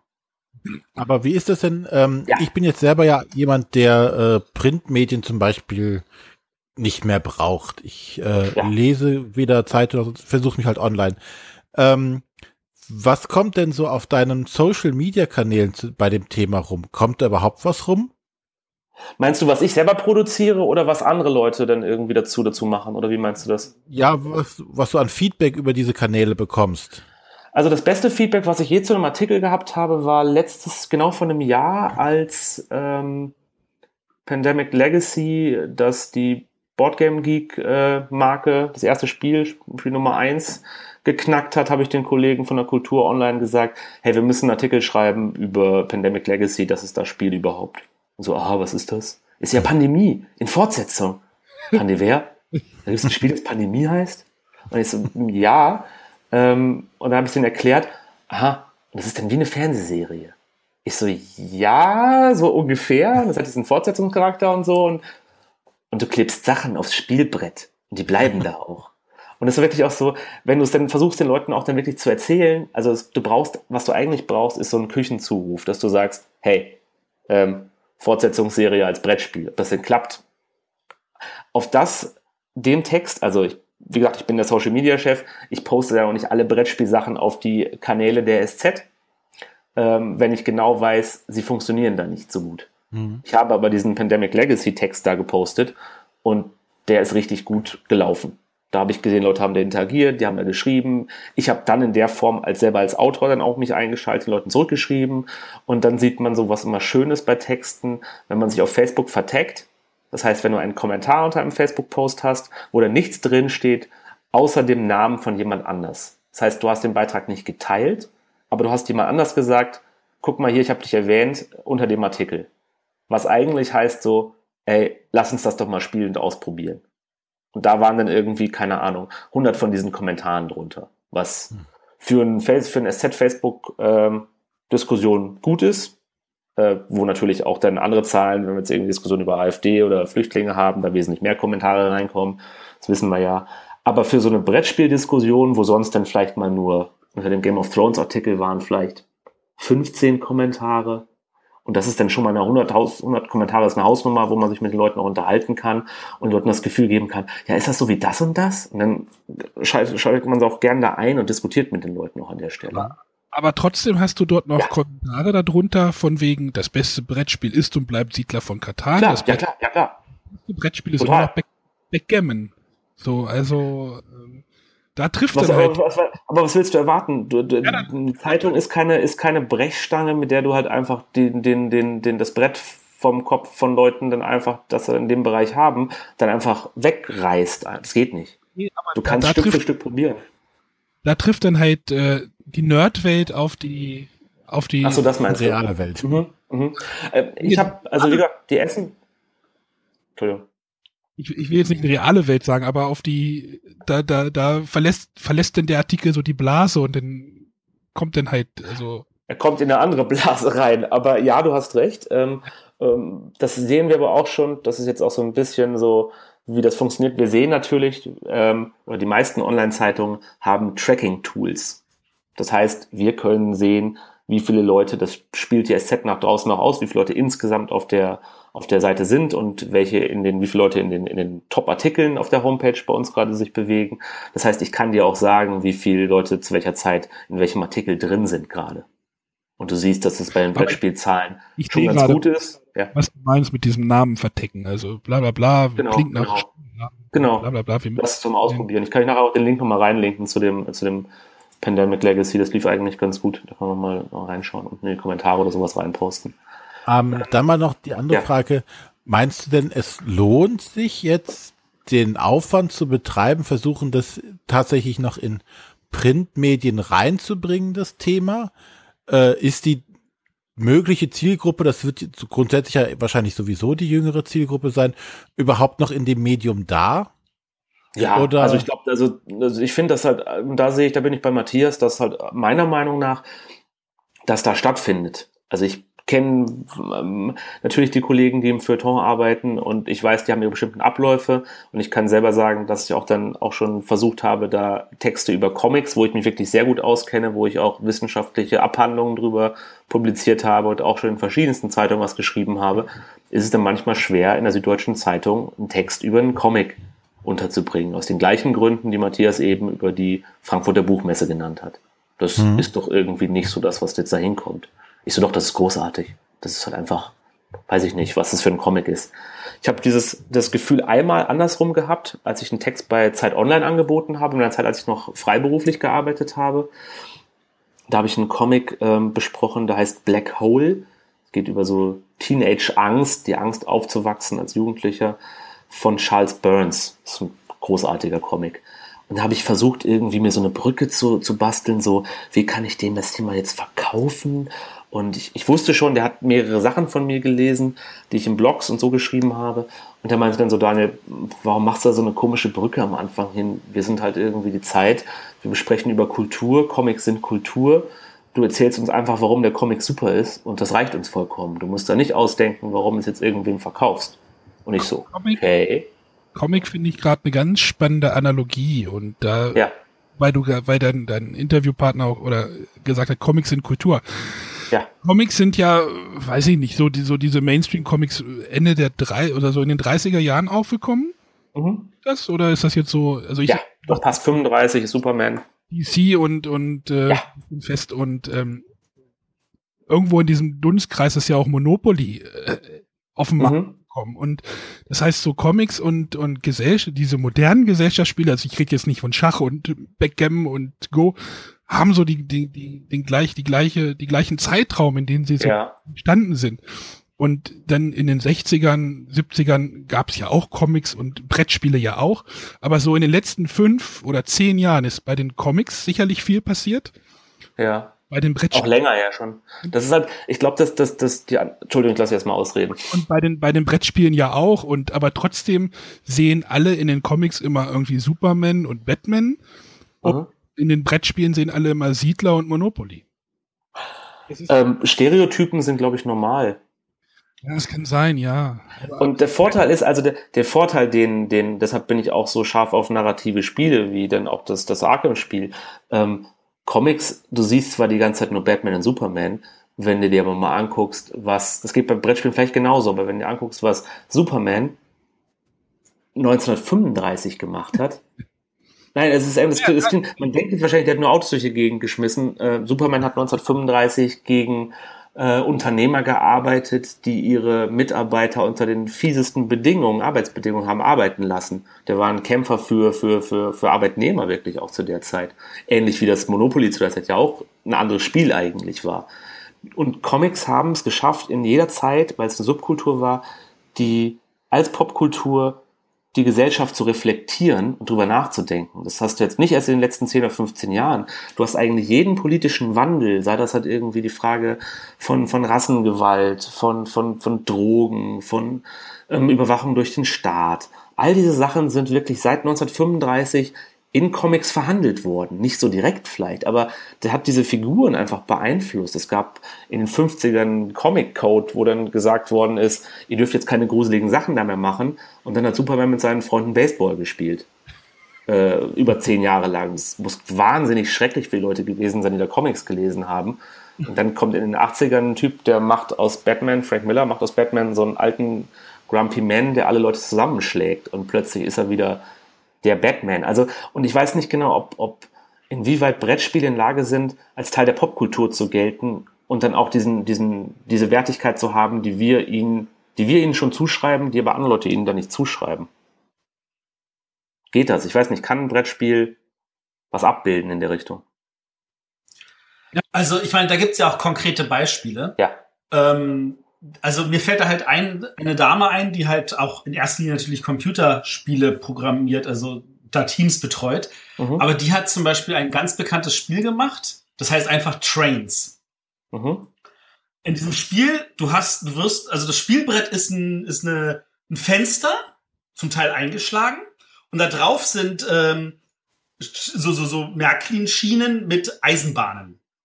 Und Ziel des Spieles ist es, also du kriegst dann Aufgabenkarten und du musst versuchen, möglichst viele Leute in diese Züge zu bekommen und möglichst schnell zu bewegen. Und irgendwann kommt nämlich dieses Aha-Moment, wo die Leute dann feststellen, was wir hier machen ist, wir bringen diese Figuren nach Auschwitz. Mhm. Und das ist, das ist ein, Ja. ein, äh, also die, die Dame erzählt, also es gibt ganz viele Leute, die in dem Moment auch einfach vom Spiel aufstehen, weil sie es nicht mehr können. Mhm. Was da in dieser Spiel, in diesem Spiel transportiert wird, ähm, das kann einen richtig fesseln. Und das, das, das zeigt, also es gibt Spiele, die, die an der Stelle natürlich zum Teil Kunst sind, zum Teil Geschichte sind, auch narrativ Sachen, äh, also einen einnehmen können in einer Form, wo man, wo man, also das ist, ist so wie, so wie, wie, es bei Büchern halt, also die, die, ich sag jetzt mal, Massenmarkt Schundware gibt und also die, die hochwertigen. Äh, und gibt's auch äh, bei Comics natürlich den Massenmarkt Schundware. Da sind für mich halt also die, der, viele von diesen, von diesen amerikanischen Comics dabei. Mhm. Ähm, gibt's auch bei Brettspielen Schundware, aber auch diese klassischen hochwertigen. Und ähm, auf die kann man auch nur aufmerksam werden, wenn man sich natürlich mit dem Medium Spiel mehr beschäftigt. Klar. Brett, äh, Comics haben da einen Trick benutzt in den letzten fünf, sechs Jahren mittlerweile schon, Die haben einfach gesagt, das sind keine Comics mehr, das sind jetzt Graphic Novels. Und plötzlich hat der Buchhandel gesagt, wow, das sind jetzt Graphic Novels und wir können jetzt den Comic über Anne Frank neben den Originaldokumenten einsortieren. Und da kleben wir Graphic Novel drauf. Der Buchhandel hat das super, findet das immer noch super. Mich macht das wahnsinnig. Als Wissenschaftler möchte ich genau terminieren, was das halt irgendwie ist. Ähm, ist eigentlich ein Comic, heißt aber nur anders. Ich weiß nicht, ob sowas für Brettspiele funktionieren würde. Ob die Zeitung sagen würde, oh, ein, ähm, ich weiß es nicht. Da müsste man sich einen neuen Kunstbegriff ausdenken, der dann sagt, weiß ich nicht. Aber ich finde es eh schon schwer, Gesellschaftsspiele, Brett, ich finde Brettspiele ist total der super Begriff, aber zum Vermarkten ist es jetzt nicht so der tolle Begriff. Ich weiß genau, was gemeint ist, aber ich nehme auch die ganzen Implikationen mit und die nehmen auch die Kollegen mit, denen ich in der Zeitung versuche, so ein Thema dann auch dann, dann anzubieten. Das haben die Also also, auch gelernt. Also, also aus meiner TCG-Zeit kann ich sagen, dass Ja. irgendwann hat man aufgehört, Turniere zu sagen. Ich meine, ich habe ganz viele Turniere gemanagt, Mhm. aber ich war Eventmanager und das stand im Ja. Vordergrund, das Event. Und dazu gehörte, da haben zwar Leute ein Turnier gespielt, aber zu dem Event gehörte viel mehr. Da gehörte das Rahmenprogramm, die Coverage, äh, das Hero Building. Da waren ganz viele Sachen dabei, die das zusammen zu dem Event gemacht haben. Und vielleicht ist das, ist das tatsächlich, wie du sagst, äh, der Ansatz. Wir müssen einen neuen Begriff finden. Vielleicht auch etwas, was das Wort Spiel nicht beinhaltet. Findest du? Ja, weil, und jetzt kommen wir nämlich zum nächsten Punkt, als ich nämlich damals angefangen habe, mich selbstständig zu machen und gesagt habe, ja, ich bin Eventmanager für Spiele, da war es tatsächlich so, dass die Dame vom, vom, vom Amt dann gesagt hat, äh, äh, ist nicht, ich möchte gerne eine Unbedenklichkeitsbescheinigung vom LKA, dass das keine Glücksspiele sind. Also das ist das, also an der Stelle, die Bürokraten haben ja dann nochmal so, einen- so, so einen anderen Begriff dafür. Die, die, die denken natürlich sofort an illegale Pokerspiele. Und aus, wenn man aus der Ecke raus möchte, unabhängig davon, dass Poker natürlich seinen eigenen großen Überhang inzwischen also äh, hat, ähm, dann muss man vielleicht einen Begriff finden, der das Wort Spiel nicht beinhaltet. So wie Comics jetzt diese Graphic Novels sind und damit eigentlich sagen, hey, wir sind eigentlich nichts weiter als eine, ein, ein Buch mit Bilderchen, also ein Bilderbuch. Ähm, vielleicht müssen wir auch einen Begriff finden, der dann einfacher ist. Und an dieser Stelle natürlich die, nochmal die Aufforderung an unsere Hörer, wenn euch geile Begriffe kommen, schickt sie uns, schickt, packt sie in die Kommentare, schickt sie auf Twitter. Lasst ruhig auch den Daniel wissen. Der ist auf Twitter unter @hinschauer unterwegs. Ähm, oder äh, schickt uns auch von mir aus lange E-Mails mit Begründungen, warum ihr Begriffe habt. An welche E-Mail-Adresse, Arne? Äh, Bist du jetzt schon am Abmoderieren oder was? Nee. Nein, ich wollte das nur gerade einstreuen. Manchmal muss man das ja auch mittendrin bringen. Vielleicht kann ich noch kurz, also ich weiß nicht, das ist eigentlich die Frage, die ihr mir stellen müsstet vielleicht, aber wenn ihr eine perfekte Welt äh, euch vorstellen könntet, was würdet ihr denn wie oft in der Zeitung sehen wollen? Über Brettspiele oder den Begriff, den wir für Brettspiele dann benutzen. Arne darf zuerst. Ich darf zuerst, ich. Äh, äh, Also also, ich habe, wo ich hin will, weil ich nur als Anreiz gesehen habe, ich habe jetzt gesehen, dass Owen Duffy für den Guardian, ich glaube, diese zweiwöchentliche oder monatliche Kolumne hat, wo er einfach drei Spiele vorstellt. Ja. ich, ich, äh, ich bin im Haushalt, wo jetzt äh, zweimal in der Woche eine Zeitung kommt. Ähm, dort ist ähm, Samstag immer so ein, ich weiß nicht, wie heißt das, das Sonntag oder irgendwie so, so, so eine Wochenendbeilage und dort ist auch je, fast jede Woche, also vielleicht, na, vielleicht alle zwei Wochen eine, was ist denn das, eine Drittelseite oder sowas, ein Brettspiel drinne. Ich, Okay. ich gucke dann immer ganz aufgeregt, äh, die wird vom Stefan meistens geschrieben.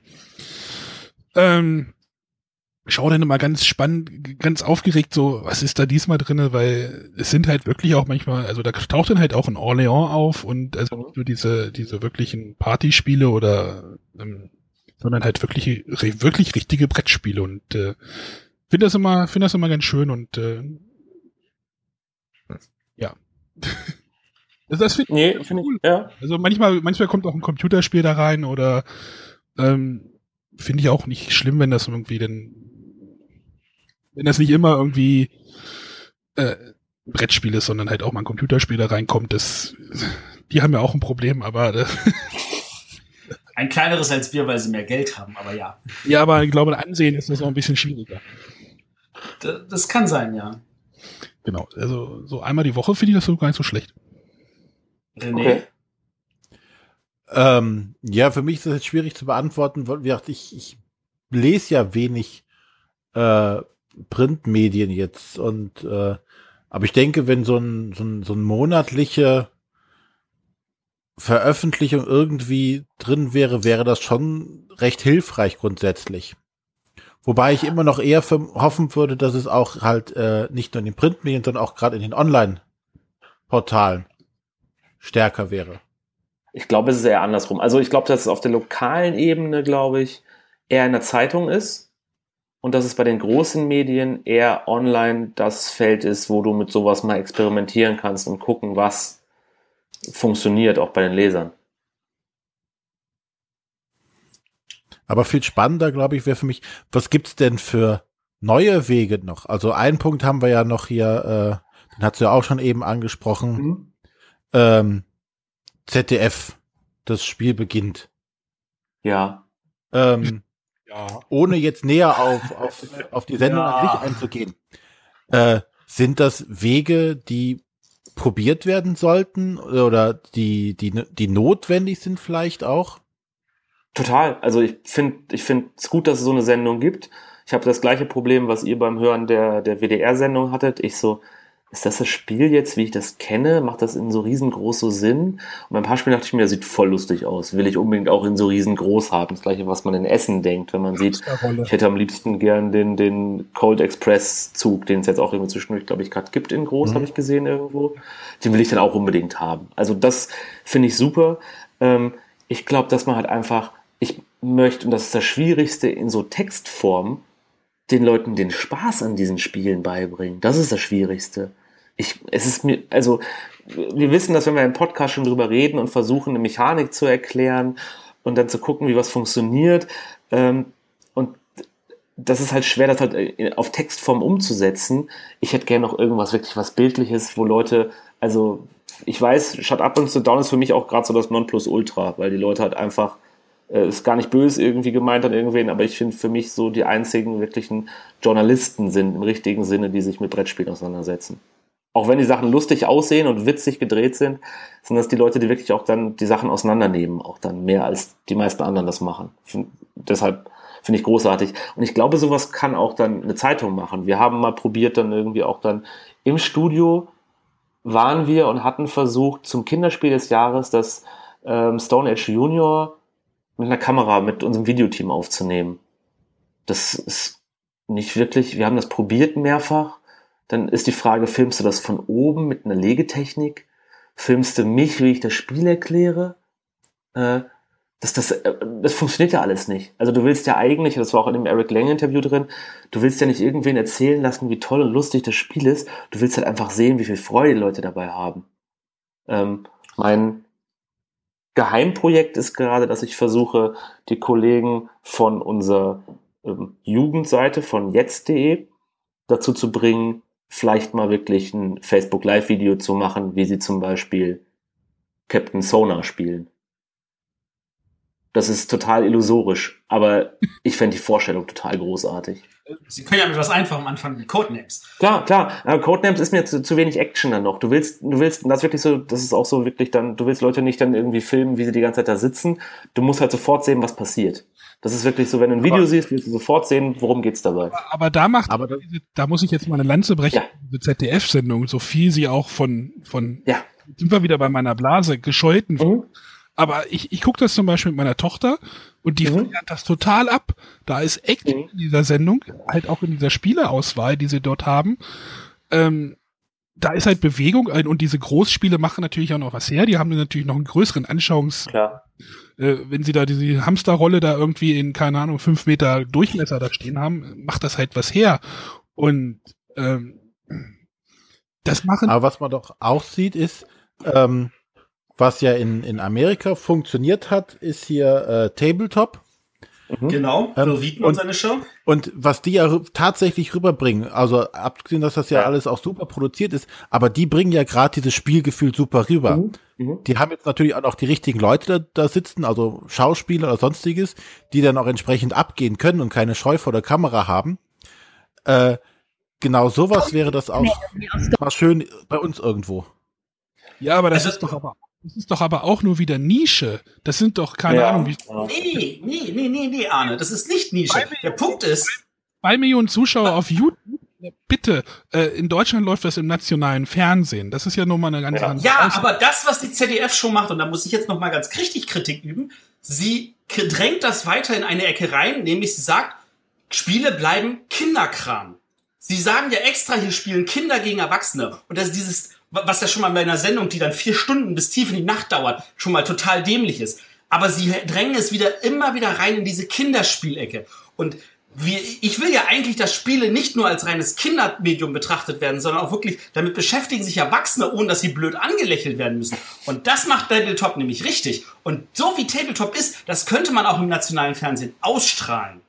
Das heißt, du möchtest gern äh, dann gucken, dass demnächst Hunter und Kron demnächst bei Funk vielleicht zu sehen ist oder in einem Funk, in einem Jugend, Programm von Dings. Das ist ja doch nicht mal im Jugendprogramm, sondern eigentlich auch so eine Show im Endeffekt dann fürs deutsche Fernsehen. Ja, das fände ich cool. Also ich meine, unabhängig davon, dass Hunter und Kron da natürlich noch eine Menge mehr lernen müssen von dem, was Will Wheaton ihnen vormacht, ähm, da haben sie natürlich auch Grenzen mit, welche Schauspieler kriegen sie rein, was ja, haben sie an, an finanziellem Budget. Da ist ja, da, da liegt natürlich viel mehr Möglichkeiten. Mhm. Aber das ist, das ist das eine große Beispiel, wo ich sage, man kann es zeigen, das ist nicht reiner Kinderkram. Damit können sich Erwachsene beschäftigen und es macht Spaß und es kommt richtig cool rüber. Und da muss ich jetzt noch äh, ein anderes, also jeder, der mich auf Twitter verfolgt, hat es ja auch mitbekommen. Ähm, da ist ja auch noch total genial diese südkoreanische Sendung The Genius.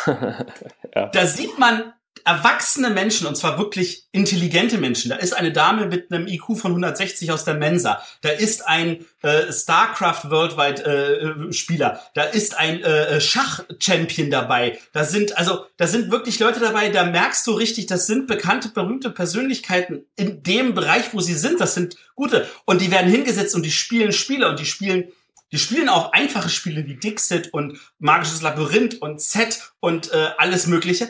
Die spielen aber auch richtig komplexe Spiele, wo die Regeln erklärt werden, wo die dann Beispielrunden haben und wo die Sendung auch immer wieder kurz zwischenzeitlich nochmal eine Zusammenfassung der Regeln gibt, wo sie sagt, hey, die Spiele haben jetzt gerade folgende äh, Strategie und diese Strategie auch dem Zuschauer erklärt. Und auch das ist möglich und das ist verdammt gute Unterhaltung. So. Ich glaube halt aber auch dann, ich will es auch nicht jetzt mein Schlussplädoyer geben, aber ich glaube, dass das Wichtigste ist, und das haben wir, glaube ich, jetzt auch an den Beispielen gemerkt, dass man sich überlegen muss, und das gilt für die Zeitung genauso, welche Zielgruppen möchte man bedienen? Oder wen hat man, wen kann man bedienen auch dann, wen kann man für ein Medium oder wie kann man für ein Hobby interessieren, was, was unserem Herzen liegt? Und wie kann man den Leuten erzählen, was es da für Produkte, sage ich jetzt einfach mal ganz blöd, gibt, die halt wirklich sehr unterhaltsam sind. Und äh, ich glaube auch nicht, dass man jetzt dringend so, das haben Comics immer, bei Comics muss man immer sagen, da fängt jeder zweite Text über Comics an, dass er sich erstmal dafür entschuldigt, jetzt in der Zeitung veröffentlicht zu werden. Äh, das möchte ich halt auch nicht haben für Brettspiele. Das fände ich ganz schrecklich. Das heißt, mit einem Selbstbewusstsein auftreten und zu sagen, das ist ein gutes Produkt, das sollte jeder zu Hause haben und wenn die Familie dann um den Tisch rumsitzt, macht nicht so viel Spaß wie, keine Ahnung, Fabelsaft. Ähm, und da muss man gucken, auch dann, welches ist das richtige Medium dafür? Will man ein Video sehen? Will man da. Ähm, wir hatten auch intern wirklich mal diskutiert, ob es irgendwie, ob ich dann mit dem Videoteam regelmäßig sowas als ähm, Brettspiel-Video-Beitrag dann mache. Das ist dann irgendwann gestorben. Nicht wegen mir, sondern weil wir irgendwie auch schwer den Ansatz zu finden. Wenn du jetzt nicht das ZDF-Studio da hast, ähm, wie setzt du dann sowas halt wirklich dann auch im Video um? Also wirklich zu überlegen, was will der Nutzer, wie will man da hin? Ich habe extra für SZ.de, könnt ihr euch mal angucken, ich habe für das Winter der Toten, habe ich so eine interaktive Grafik gebaut. Und für, ich glaube, für Game of Thrones auch, wo man auf die Karte klicken kann und einem die Punkte, das heißt so eine, so eine POI-Map, Point of Interest Map, dass man da draufklicken kann und einem das Spiel, die, die Karte im Netz sagt dann, was da passiert. So was kannst du in der Zeitung gar nicht machen. Dass du einfach sagst, hier, so funktioniert das Spiel. Das ist auch zum Beispiel was, was man irgendwie auch mal probieren kann. Das heißt, man muss sich Gedanken darüber machen, wer liest das und wie kann ich dieses Hobby den Leuten nahebringen. Und das muss man, wie bei jedem anderen Text, muss man das bei Brettspielen auch in Zukunft immer mehr machen und weiter probieren. Wäre so mein Fazit, weiß ich nicht. Wie siehst du denn die Zukunftschancen in dem Bereich? Also jetzt genau. im Sinne von, also gut, wenn ich weiter bohre die ganze Zeit und mit den richtigen Leuten essen gehe und immer schön frage, ob sie nicht was zu Brettspielen machen wollen. Nee, also ich, ich kann halt nur für, für meine Zeitung sprechen, dass ich versuche, die Kollegen ähm, zu beeinflussen, unterschwellig. und zu sagen, es gibt da schöne Sachen, probiert das aus. Letztens kam von der Kultur einer, ein Kollege zu mir zu, der, der, der meinte so, du Daniel, ich habe da so ein Brettspiel gesehen, das sieht voll cool aus. Und das, ich kannte das wirklich noch nicht. Ähm, heißt Block un Block. So ein Spiel über Hipster, die die Stadt irgendwie erobern oder so. Englisches Spiel. Noch nie von gehört. Muss mal gucken, ob es so heißt. Block M Block. Ich habe das auch dann irgendwie angefragt als Rezensionsexemplar, aber es waren schon alle weg tippe ich hier kurz rum. Das sagt mir auch nichts. Es kommen halt dann doch noch mal mehr Spiele raus, als man am Blick haben kann. Sehe ich es auch nicht. Ich weiß nicht mehr, wie es heißt. Ich musste mal nachschauen. Ich schreibe es dann in die Kommentare auch. Ähm, sah total spannend aus. Hat, glaube ich, der Guardian gehabt, eine Besprechung dazu. Aber nicht von dem Owen Duffy, sondern von jemand anders. Und dass sie auch dann sagen, guck mal, ich habe das gefunden. Und das kommt nur dadurch, dass ich, dass, dass die Person weiß, dass er mich ansprechen kann, dass er, wenn er dazu einen Text haben wollen würde, könnte er mich dazu fragen, dass wir dazu was machen einfach. Ähm, die Zukunft bei anderen Medien, ich sehe halt, dass es halt schon immer wieder auftaucht, dass es sich, glaube ich, wenn es sich so entwickelt wie in Amerika, auch, glaube ich, Medien an ein paar Stellen auch nicht so wirklich dran vorbeikommen und dass es immer Leute gibt, die sich dafür bemühen und versuchen, die Nische halt irgendwie dann auch den Leuten näher zu bringen. Ja. Ansonsten ich, wie gesagt, ich weiß nicht, ob man unbedingt, ob das unbedingt in der Zeitung stehen muss, ob das online stehen muss. Es muss halt da an der Stelle stehen, wo es für ein Zielpublikum da ist. Ich kann sicher auf der Kinderseite versuchen, Fabelsaft dann irgendwie der Kollegin anzubieten.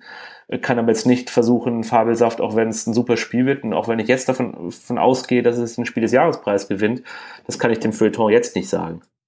Das kann ich vielleicht der, der Panoramaseite dann irgendwie im, wann wird's verliehen? Im Juni, Juli? Nein. Juli. Genau, denen kann ich das dann sagen und dann sagen sie ja toll. Und dann kann ich sagen, habe ich vorher schon gewusst. Dann sagen sie, ja, herzlichen Glückwunsch, schreib doch bitte jetzt einfach den Text und dann gib uns den, wenn er fertig ist. Ja, das ist, ist halt die Blase, in der ich sitze einfach. Man muss halt immer dann, das, was ihr macht, muss ich noch, noch irgendwie fünfmal stärker machen, weil meine Nutzer, oder meine Nutzer, die Kollegen dann sagen so, ja, Daniel, spielst du am Wochenende wieder Risiko, oder? Und ich so, nee, hör mal auf. Äh, es ist auch schon wirklich auch ein Kap Hä? Risiko Evolution spiele ich. Ja, ich habe ich hab, ich hab ehrlich gesagt, ähm, gibt es auch als Videobeitrag, ich habe dem Chef des Print-Wissensressort, also der, der, der Ressortleiter fürs Wissen in der Zeitung, Süddeutsche Zeitung, dem habe ich gesagt, lieber Herr Illinger, ähm, das hier ist das Brettspiel Evolution. Wollen Sie sich das mal angucken? Und der hat sich das angeguckt und der hat auch so eine regelmäßige Videokolumne, wo er dann bestimmte Sachen erklärt. Und dann hat er einfach diese Erklärungskolumne mal ausgesetzt im Video und hat gesagt, ich bespreche jetzt dieses Brettspiel. Ähm, wie gut die Besprechung ist, ist dann eine andere Sache. Und ich hab, er meinte auch so, ja, müssen wir mal gucken, wie wissenschaftlich das dann irgendwie relevant ist dann auch so. Aber ich fand's cool und dann meinte ich dann nachher so, ähm, äh, dann meinte er so, ja, Herr Wöhner, mit dem Rezensionsexemplar, was machen wir jetzt damit und so? Und ich so, ja, ähm, brauchst nicht unbedingt und so, ja, aber seine, seine Töchter fänden das schon cool, wenn die da noch ein bisschen weiter spielen könnten. Sehr gut. Schön. Ja. Äh, wie gesagt, es geht darum, halt einfach, das den Leuten richtig schnell nahe zu bringen. Und ich glaube, so ist es in vielen anderen Bereichen auch passiert. Ist, ich kenne die gleiche, die gleiche Problematik kenne ich ja bei Computerspielen auch. Wenn, also da hat's, haben solche Computerspiele auch mit dem Geld dann nicht leichter, weil immer jeder Text es gibt viele Texte, die dann in der Zeitung über Computerspiele handeln, die dann nochmal begleitet werden mit dem, aber Vorsicht, Vorsicht, mit dem drohenden Zeigefinger. Es ist kein ähm, Killerspiel. Da haben halt Brettspiele nochmal einen anderen, da ein komplett anderes Problem eigentlich. Und nicht das gleiche, sondern ein ganz anderes Problem. Aber die Probleme kann man halt nur angehen, wenn man mit den Leuten halt drüber redet, glaube ich. Das klingt jetzt so ein bisschen pädagogisch. Aber ich bin die ganze Zeit auf Facebook unterwegs und muss Accept-Nutzern sagen, warum wir nicht die Lügenpresse sind. Deshalb habe ich immer dieses Diplomatische dabei. Ja. Ach, ist das schön. Ich habe auch zwei Ideen, die ich wirklich aus Nürnberg mitgenommen habe. Ich war auch in der Spielwarenmesse in Nürnberg und habe da zwei Ideen mitgenommen, die ich versuche demnächst auch den Kollegen mal zu pitchen dass das vielleicht irgendwo stattfinden wird. Das ist wahrscheinlich dann erst, wenn ich mal Zeit habe am Wochenende dazu. Das heißt also erst in drei Monaten alles fertig. Aber ich gebe mir da Mühe und teste Sachen und gucke mir Sachen an. Aber das ist ja alles nur, weil du dich, ja. weil du dich da so engagierst äh, in, in der Ecke. Wenn du jetzt nicht da wärst, sondern äh, ja. äh, Heino Müller auf deiner Stelle sitzen genau. würde, dann würde das alles nicht stattfinden. Aber eine, eine Zeitung versucht, das ist ja die Frage, ähm, geht man zur Zeitung hin und sagt, ey, da gibt's was ganz Wichtiges, das Thema Brettspiele, ihr müsst das in die Gesellschaft bringen. Ähm, ich sehe den Malus, weil ich halt, weil ich halt selber Fan von dem Hobby bin. Ähm, ich könnte auch genauso gut der Hausmeister von der SZ sein und, und, und, und Brettspiele spielen oder der Chefredakteur und Brettspiele spielen.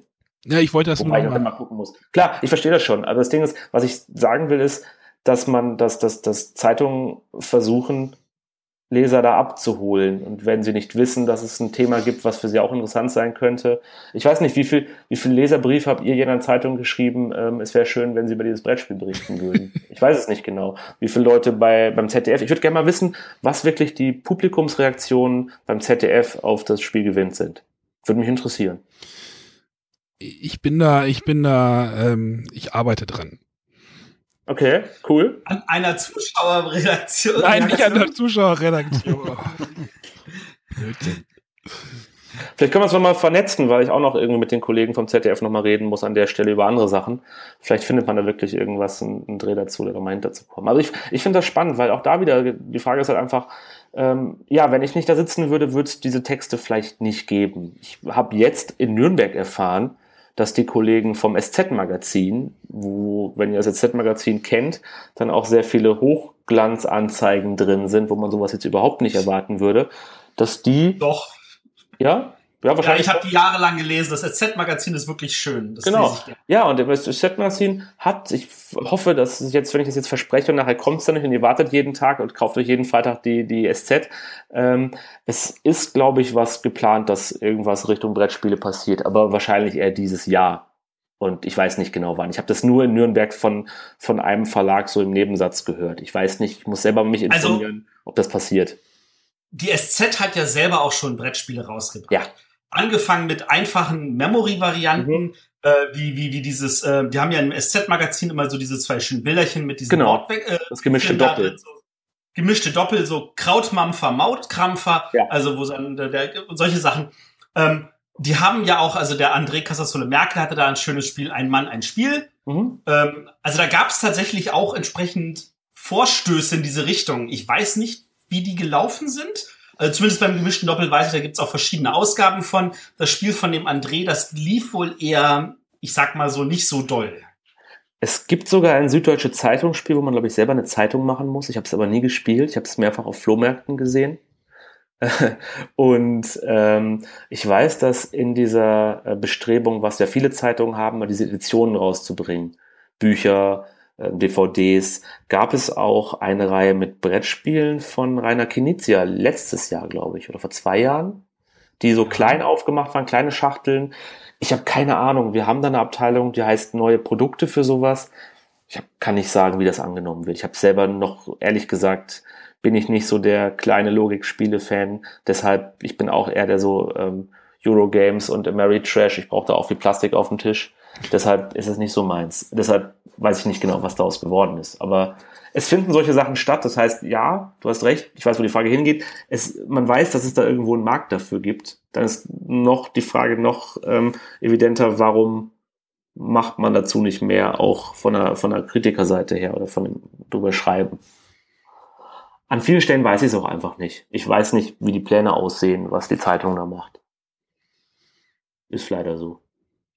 Ja. Da hilft es nur, dann den Leuten zu sagen, guck mal, das gibt es. Manchmal, mh, es gab wirklich in diesen, wenn ich jetzt nochmal angucke, was ich dann alles geschrieben habe, gab es wirklich mal auch schon mal den, den Text. Ich habe auch auf der Wirtschaftsseite was geschrieben über den Erfinder von äh, Atomic, äh, Atomic Kitten, ich beinahe schon gesagt, Exploding Kitten.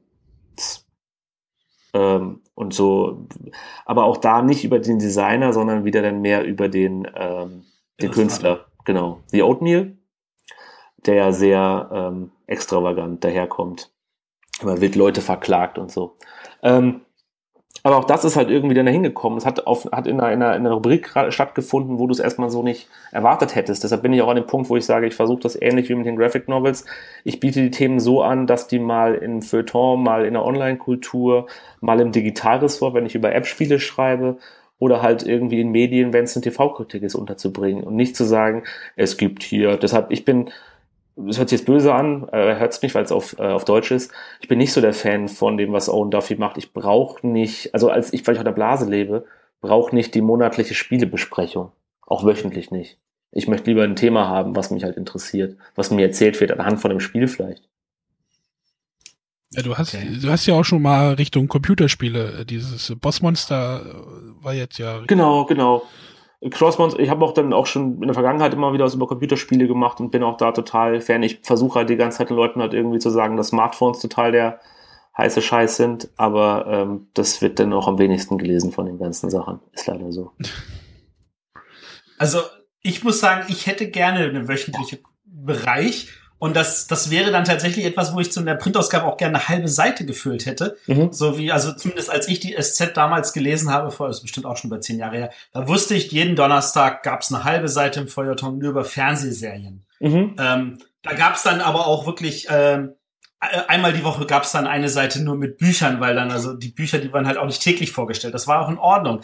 Ähm, ich hätte gern einmal die Woche so eine halbe Seite und dann wird dann ein kurzer Querschnitt gemacht. Dann hat, weiß ich nicht, stellt man zwei oder drei Spiele kurz ja. vor und hat auch vielleicht irgendein verbindendes Element über diese Spiele. Mhm. Das müssen auch nicht die neuesten Neuheiten sein. Ja. Das muss nicht der heißeste Scheiß sein, sondern einfach so hier, damit einfach der Blick darüber hinausläuft. Und wenn dann und jetzt kommen wir nämlich dann, wenn du, wenn du sagst, jetzt haben wir noch ein Überthema wie, oh, 30 oder 40 Jahre der Pate mhm. und hier Neurelease von dem ja. Film auf DVD und nochmal äh, im Kino übrigens wird gebracht und das hat dieser Film damals ausgelöst. Und dann auch noch die Kombination mit, hier ist ein Buch dazu, hier ist ein Brettspiel dazu. Ja. Wenn man diese Verbindung immer wieder reinhämmert, so sagt, hier, das gehört auch dazu, Kulturgut, das gibt's ja. auch. Da, das würde ich mir wünschen. Ja, verstehe ich.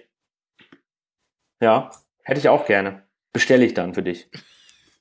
Alles klar. Aber bitte mit Sahne.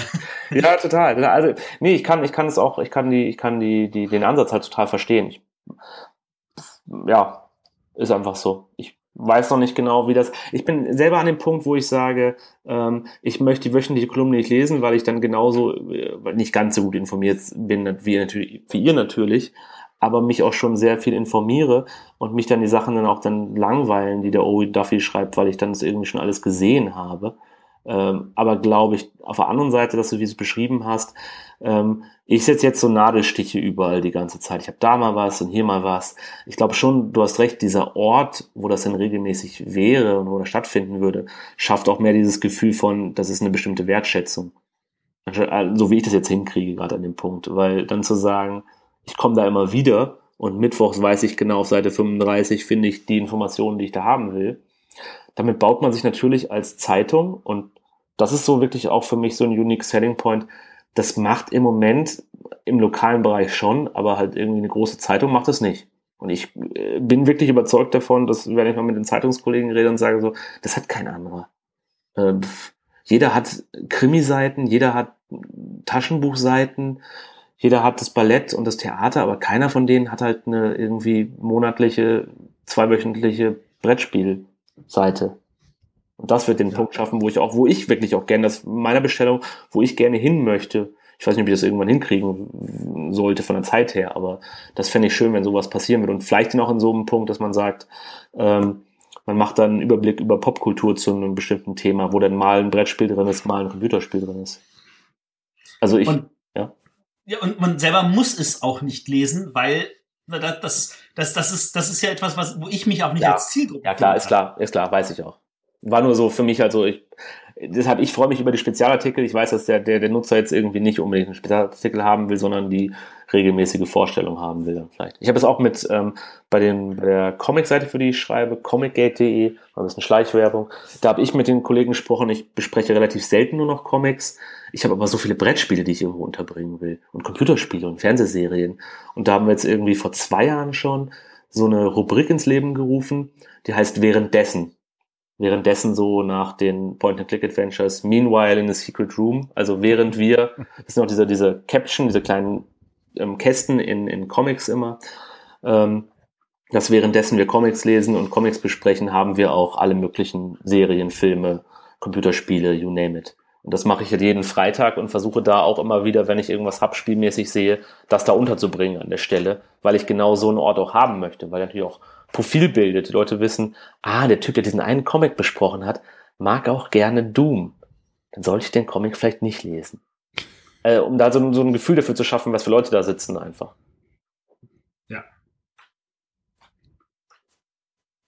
Ja, jetzt diese, längere Zeit einfach still. Dann, diese, damit, diese Charakterbildung ist schon nicht so ganz unwichtig. Die, die, Finde ich super spannend und das gilt sowohl für den Autor, der über das Spiel schreibt, als auch für die Zeitung, die sich dazu entscheidet, sowas zu machen. Aber solche Entscheidungen treffe ich nicht, aber solche Entscheidungen versuche ich dann irgendwie zu bewegen. das versuchen wir ja hier auch mit den Char Ich weiß, das macht ihr Charakteren. super. Das sind, das sind wir eigentlich gar nicht. Ich gehe nämlich gleich hier noch zum äh, Twilight Imperium Spiel. Uh. Stammtisch. Twilight Imperium. Seit wann spielst du denn so kurze Spiele? Aber dann kann ich auch verstehen, dass Yomi dich nicht anmacht, ne? Oh, ist gut. Nein. Ähm, ja. Es Ja, ist- aber ich es glaube- ist schwierig und ich glaube, da, da ich, ich finde es super, dass du da deine, dein, dein Engagement da Mhm. so da reinbringst. Ich meine, ist ja auch nicht selbstverständlich. Wie gesagt, ich habe auch dann, nehme auch manchmal so dann äh, Urlaub. Ich bin nicht immer, wenn ich irgendwo bin, dann, ich äh, lasse zwar meine Visitenkarte von der Set da, aber an Tagen bin ich auch dann manchmal im Urlaub.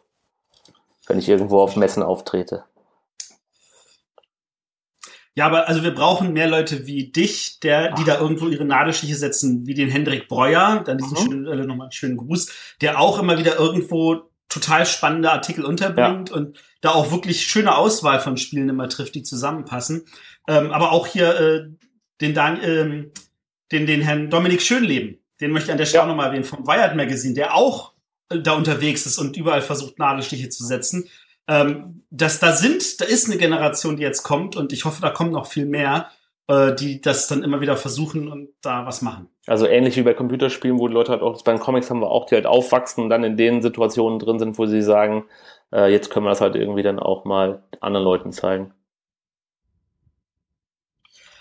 Ja. Also das Problem, dass die entsprechenden Entscheider oben rauswachsen im Sinne von ähm, die Zeit überlebt das, äh, spricht ja eher für eine rosige Zukunft, oder? Naja, das Ding ist auch, du musst auch sagen, nicht jeder, der jetzt irgendwie aufgewachsen ist, äh, hat jetzt die besten Erinnerungen an Brettspiele. Also es gibt viele Leute, die sagen, boah, äh, meine Familie zu Hause, Monopoly, die Hölle gewesen. Ich möchte auch Brettspiele nie wieder sehen.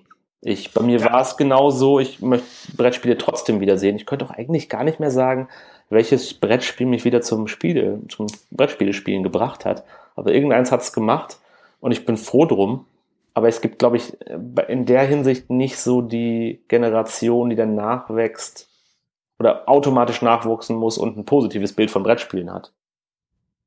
Weil Deutschland eine Geschichte hat von Klassikern und weil jedes, ich, das Ding ist doch, jeder Haushalt hat doch ein Cluedo, ein Risiko und Monopoly im Haus, oder? Hasbro, Hasbro und Hasbro. Ja, Und ein Mensch ärgert dich nicht. genau, und Mensch ärgert dich nicht. Und wie oft spielen sie das? An Weihnachten werden die Kinder dazu gezwungen, wenn sie zu Besuch sind. Ja, aber ich meine, das ist, das ist halt, wie gesagt, das Problem. Das ist so wie, wir müssen halt zu Weihnachten dann auch noch mal kurz die Weihnachtsgeschichte vorlesen, wo Mhm. die Kinder dann auch sagen, boah, das, ey, ganz ehrlich, das, also das hängt uns jetzt zum Hals raus. Das muss ja immer nicht sein. also, äh, da gibt's halt auch moderne Möglichkeiten, aber ähm, das ist natürlich so, viele Leute so, da müsste ich mich damit beschäftigen. Und Ja, das dann also da einfach zu machen und sagen, nein, ihr müsst euch nicht beschäftigen, hier nimmt's euch einfach. Und das ist etwas, was jetzt an der Stelle lobenderweise nochmal die Jury-Spiel des Jahres halt geschafft hat, ist, viele Leute sagen so, ich kaufe mir das eine Ja. Spiel im Jahr, das wir dann zu Weihnachten spielen, und da kaufe ich einfach mal blind das, wo das Spiel des Jahres Pöppel drauf ist. Das ist ja was Positives. total. Ja, und äh, es sind ja eigentlich auch immer gute Spiele. Ähm, ich überlege gerade, wann Also, das letzte Mal mir ein Spiel Gut, auch gefallen moderne, also mo Hanabi? Ah, liebe ich. Sehr schön. Wundervoll. Ja. Ähm, nee, Bluff, Bluff fand ich den Fehlgriff. Ja, Ah, nee, also- warte mal noch später. Villa Paletti fand ich auch ein Fehlgriff. ja, aber äh, das sind jetzt die, die, wie heißt das in der Statistik, ähm, die Ausreißer. Das ist die Ausnahme, die bestätigt, was ich gesagt habe, nämlich, dass die Jury immer alles richtig macht. Ich glaube, Niagara fand es auch nicht so geil, oder? Nee, das fand ich auch nicht so geil. Aber das ist in Ordnung. Das, das muss ich auch nicht geil finden. Ja, aber, aber wenn es denn so ist und äh, der Durchschnittshaushalt kauft sich ein Spiel, das Spiel des Jahres trägt, dann ist das ja auch schon mal. Und nur weil ich Niagara nicht gefallen habe, weiß ich genau, der, der, genau, der Durchschnittshaushalt, der sonst Kniffel spielt, wenn der Niagara vorgesetzt kriegt, kriegt er trotzdem ein gutes Spiel vorgesetzt. Was ich auch nicht ganz verstehe, wir sind ja auch als Zeitung so ein bisschen abhängig auch dann von, von Agenturen. Das heißt, ähm, selbst wenn ich es vergessen sollte, werde ich von irgendwem in der Redaktion daran erinnert, boah, Daniel, übermorgen das Spiel des Jahres. Weil dann natürlich von den Presseagenturen, in dem in, äh, dann auch dann diese Agenturmeldung rausgeschickt wird und da kriegst du dann 35 davon. Jetzt kommt das Spiel des Jahres, das sind die Nominierten. Und ihr hattet ja gefragt, warum teilweise auch manche Artikel nicht immer so hundertprozentig fachgerecht aufgearbeitet sind, weil man oft auch dann die Sachen nimmt, die dann auch von den Agenturen angeboten werden, wo auch nicht die äh, Cracks sitzen, die dann Ahnung davon haben an der richtigen Stelle. Da sitzt denn die Kollegin von der DPA, tippt schnell ihren Artikel und äh, ja, guckt sich ja. die Presseinformation, die Pressemappe ab. Klar. Ich habe das bei letzten Spiel des Jahres, da saß ich irgendwie mhm. mhm. schräg dahinter oder schräg davor, ich weiß nicht, ja. hat dann schnell getippt und dann, ich gehe dann mal Feierabend machen. Aber selbst wenn du dich, selbst wenn du dich mit Sachen auskennst, passieren dir Fehler. Ich habe in dem Eric Lang Interview habe ich Tom Felber als den ehemaligen Jurychef dann irgendwie deklariert, weil ich dann irgendwie im Kopf hatte, hat war da nicht irgendwie ein Wechsel und ich wollte es dann noch perfekter machen, noch besser machen und hat dann einen schönen Fehler reingebaut. Also äh, ja, tut mir leid, sorry Tom. Ähm, aber sagen, um es mal so zu formulieren, halt. es könnte ja schlimmer sein, wenn die Agenturen das auch ignorieren würden. Klar, aber ich wollte nur sagen, das Ding ist, es passiert das ganze Jahr über nichts mit Brettspielen. Dann kommt ein bisschen Essen. Nürnberg ist nochmal wegen anderen Sachen auf der, auf der, wegen anderen Spielen, Spiele waren allgemein auf der, auf der Liste. Aber sonst ist wirklich nur einmal dieses, diese Pressemitteilung, einmal im Jahr Spiel des Jahres. Oder zweimal mit den Kinderspielen noch und Kennerspielen. Aber diese beiden sind so fix gesetzt, dass auch der Zeitungskollege, dem ich da nicht mal sagen muss, mach was, von sich aus im, im Panorama-Ressort über das Kinderspiel des Jahres was schreibt. Und was gar nicht schlecht war. Habe ich nichts mit zu tun. Es bin ich komplett unschuldig. Und aber da ist halt irgendwie so, man merkt dann teilweise, dass halt auch dann zwar Themen gesetzt werden, wie ich das probiere, aber halt einfach auch an den Stellen funktioniert das. Ich weiß nicht, ob man das beeinflussen kann, aber das glaube ich nicht wirklich. Und ich will auch nicht unbedingt in der Presseagentur arbeiten. nee, das, das ist ja noch mal doch noch ein anderer Job. Ich glaube, du bist ganz nett, aber nicht so meins. Nee, aber das ist doch schön. Also, äh, ich meine, noch ist die Welt nicht untergegangen. Wir haben noch nicht den Anschluss verloren. Auch Agenturen bekommen mit, dass ein Spiel des Jahres vergeben wird. Wenn jetzt die Agenturen noch, noch äh, den deutschen Spielepreis entsprechend irgendwie unterkriegen würden. Aber das ist dann, das, das ist da, da muss da, da, da kommt ja dann wieder diese zusätzliche Hürde rein, dass man verstehen muss, dass Spiel des Jahres und deutscher Spielepreis zwei verschiedene Preise Matthias, sind. Matthias, ähm, du hast ja der, du, in Cannes wird ja auch immer der französische Spiel des, äh, ja. der französische Spiel des Jahrespreis. Ich nenne es jetzt einfach so. Der Asdor. Wie, wie ist denn, tauchten, tauchen da auch Fernsehteams auf? Nö. Also da ist es nochmal, noch mal was anderes, ja. Also, es ist so schwierig, also, weil ich, ich war jetzt fünfmal bei der Preisverleihung in, in, in Cannes dabei und es war jedes Mal anders. Also das erste Mal war ich da, da war ein Riesenbankett, da waren 300 Leute, da gab es ein dreigängiges Menü, da wurde entsprechend eine Show gemacht. Und ich dachte so, boah. Und das nächste Mal war ich da und da waren wir in so einem kleinen Kinosaal, der war zwar proppevoll, aber da waren null Kameras, da war null anderes. Ich dachte so, das ist jetzt aber schon irgendwie was anderes. Und das ist jedes Mal auch wieder Naja, die machen ja auch und jedes Jahr einen anderen Preis mit, mehr oder weniger. nee, und was da noch ist, ist, ähm, dass also ich meine, die, die, auch, auch die, die Vorstellung, also da, da sitzt, da stehen zwei Moderatoren auf der Bühne. Das eine ist der, der äh, Pfahl von, von Trick Track Frankreich. Und daneben ist halt ein netter Herr, der ein Computerspiel Fernsehprogramm moderiert oder sowas. Und die führen da durch das Programm mit viel leger und viel Humor und dann kommen diese Nominierten, da sitzen dann, da sind, die kommen dann auch in, in ich meine, bei der, man sieht ja bei der deutschen Verleihung, die kommen dann immer schön gestriegelt im Anzug, die stellen sich kurz hin, da wird ein Foto gemacht, die gehen wieder runter und wenn sie was gewinnen, dann dürfen sie auch kurz ins Mikro reden. Aber bei denen ist es wirklich so, alle Nominierten werden hochgeholt, die werden kurz interviewt, da wird ganz locker palavert, wieder runter, der nächste, dann wird wieder palavert und dann so, ja, jetzt war der Preis vergeben, zack, und äh, dann gibt's nur noch das Foto aber das, das, der, der Gewinner wird da nicht in derselben Form zelebriert, sondern die Nominierung wird da viel ausführlicher ja. zelebriert. Vielleicht muss man mal abschließend auch nochmal die Spiel des Jahres nicht nur wegen der Auswahl irgendwie loben. Ich meine, Spiel des Jahrespreis ist im Endeffekt die Institution in Deutschland und eigentlich weltweit auch so. Ich glaube, da hat die Frage auch darauf abgezielt im Vergleich zu den Franzosen. Die halt wirklich geschafft haben, diesen Preis und die Verkaufszahlen und wirklich dieses Standing wirklich nachhaltig zu verbessern. Also das ist, glaube ich, dass diese Leistung von dem, von dem ganzen, von dem ganzen, sag mal, Apparat da irgendwie fast, dass man sich eigentlich schon mal überlegen müsste, müsste man mit dem Spiel des Jahres noch irgendwie so zusammenarbeiten, dass es halt auch bei denen nicht nur dann irgendwie ein, zwei, dreimal im Jahr passiert, sondern irgendwie, ich weiß nicht genau, die setzen die wahrscheinlich auch für, für viele Projekte halt ein, ich habe es gesehen, mit Flüchtlingen und so, ähm, zu spielen dass man da halt guckt, dass man über die Ebene, über die Spiel des Jahres Jury noch irgendwie da mehr das Richtung Nachrichten bringt. Weiß nicht, ob sowas funktioniert. Ähm, das, das ist, finde ich, auch ein guter Plan. Also ich meine, die haben ja auch bei sich auf der Webseite regelmäßig irgendwelche spannenden Artikel, mhm. wo ich mir denke, die könnte man auch in der Zeitung unterbringen. Das ja. wäre vielleicht auch, auch gerade jetzt vielleicht bei der SZ so in der Sonntagsbeilage. Das ja. würde da wunderbar reinpassen. Mhm. Gerade weil du auch weißt, die haben halt das Standing von dem, von dem, mit dem roten Pöppel, den hat man alle, haben jeder schon mal gesehen. Das macht dann mehr Sinn, als wenn die das, wenn die das machen würden, als wenn ich dann sage, oh, ich habe dieses super tolle neue Spiel, das heißt Miss Mora Dungeons of Arcadia. Ja. das ist tatsächlich, das ist noch was anderes. Und, und ich glaube auch, und ich weiß jetzt nicht, inwieweit das tatsächlich bei der, also, aber ein, also eigentlich ist das dann ja mehr so, so Zeitschrift als Zeitung. Also mhm. dieses, nicht nur Spiele vorstellen, sondern auch Hintergrundberichte. Mhm. Also, dass dass das halt wirklich dann so kommt, so, ähm, wir gehen in Schulen, wie läuft das da? Wir sind mit Flüchtlingen unterwegs. Äh, die Spiel des Jahres Jury ist ja auch mit, mit äh, sie ist ja auch ins Ausland geflogen zu Bundeswehreinsätzen und hat dort also äh, in den Kasernen halt die Leute unterhalten und hat Sachen gemacht. Und so ist ich hat, gar nicht. hat da Spiele näher gebracht. Das ist, das ist ja auch, äh, äh da, da ist nochmal Arbeit auf einem ganz anderen Niveau. Da, mhm. da kann man eigentlich auch ein schönen Artikel vielleicht, vielleicht schaffst du es ja da irgendwas zu pitchen oder so. Schau ich mir an. Also da, ich glaube, ich, das ist das, das ist vielleicht etwas, wo ich weiß nicht, wie, wie weit die Jury an der Stelle vielleicht noch was draufsetzen könnte und sagen könnte, also wir müssten vielleicht in unserer eigenen Pressewirkung nach außen, ich meine, es ist ja, es bleibt ein eingetragener Verein, wo alle Mitglieder nur Ehrenmitglieder sind, die kriegen ja keinen Cent dafür. Mhm. Ähm, also dass da einfach irgendwie was kommen könnte, was man pressemäßig auch da vielleicht über die Agenturen und so weiter, das halt nicht nur über das Spiel, sondern halt auch über Spielen als ein anderes Phänomen. Ja. Gut. Wir wollen die Sendung auch nicht zu lang werden lassen. Wir sind über die zwei Stunden schon locker rüber. Ich glaube, wir sind jetzt bei zweieinhalb. Das wurde schon angedroht am Anfang. ja.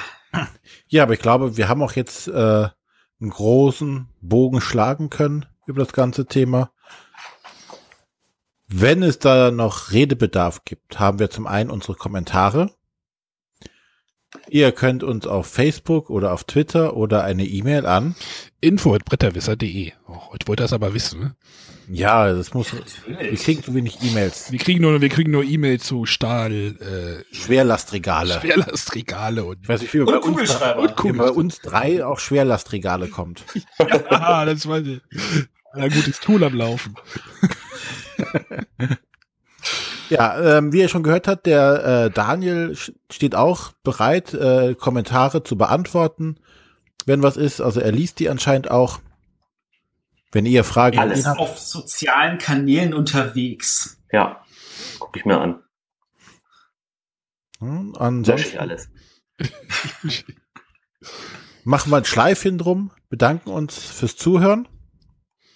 Und vor allem bedanken wir uns auch beim Daniel, dass er hier die Zeit genommen hat, mit uns hier zu reden. Ja, ich hoffe, ihr konntet was mitnehmen davon. Was konntet was mit anfangen mit den Sachen, die ich erzählt habe? Ja, Stimmt. als Blogger. Ja, mehr so die große Gesellschaftsdebatte geworden. Als Blogger ist es halt einfach. Du schreibst halt irgendwie einen Artikel und drückst auf Publish und der ist halt online und du musst ja kämpfen. Kämpfen. Ja, es ist nicht immer so schwer, wie ich es denn dargestellt habe. Manchmal geht es auch ganz einfach. Ach so, denn, denn ja, können wir nochmal zwei Stunden streichen jetzt hier. ist eigentlich alles ganz easy. Ja, dann hören wir uns nächste Woche wieder mit, äh, was steht da an, Matthias? Eine auf dem Tisch Folge. Mit einer kleinen auf dem Tisch Folge, also wird's wieder kürzer. Genau. Und wenn jetzt jemand wissen will, was wir in zwei Wochen zu erzählen haben, wenn die nächste große Sendung ansteht, äh, dann muss ich ganz ehrlich sagen, ich weiß es jetzt gerade nicht im Kopf, deswegen lasst euch einfach überraschen. Vielleicht wissen wir es nächste Woche. Genau, wir lassen uns auch überraschen. Bis dann. Okay, tschüss. Tschüss. Tschüss. Bye, bye.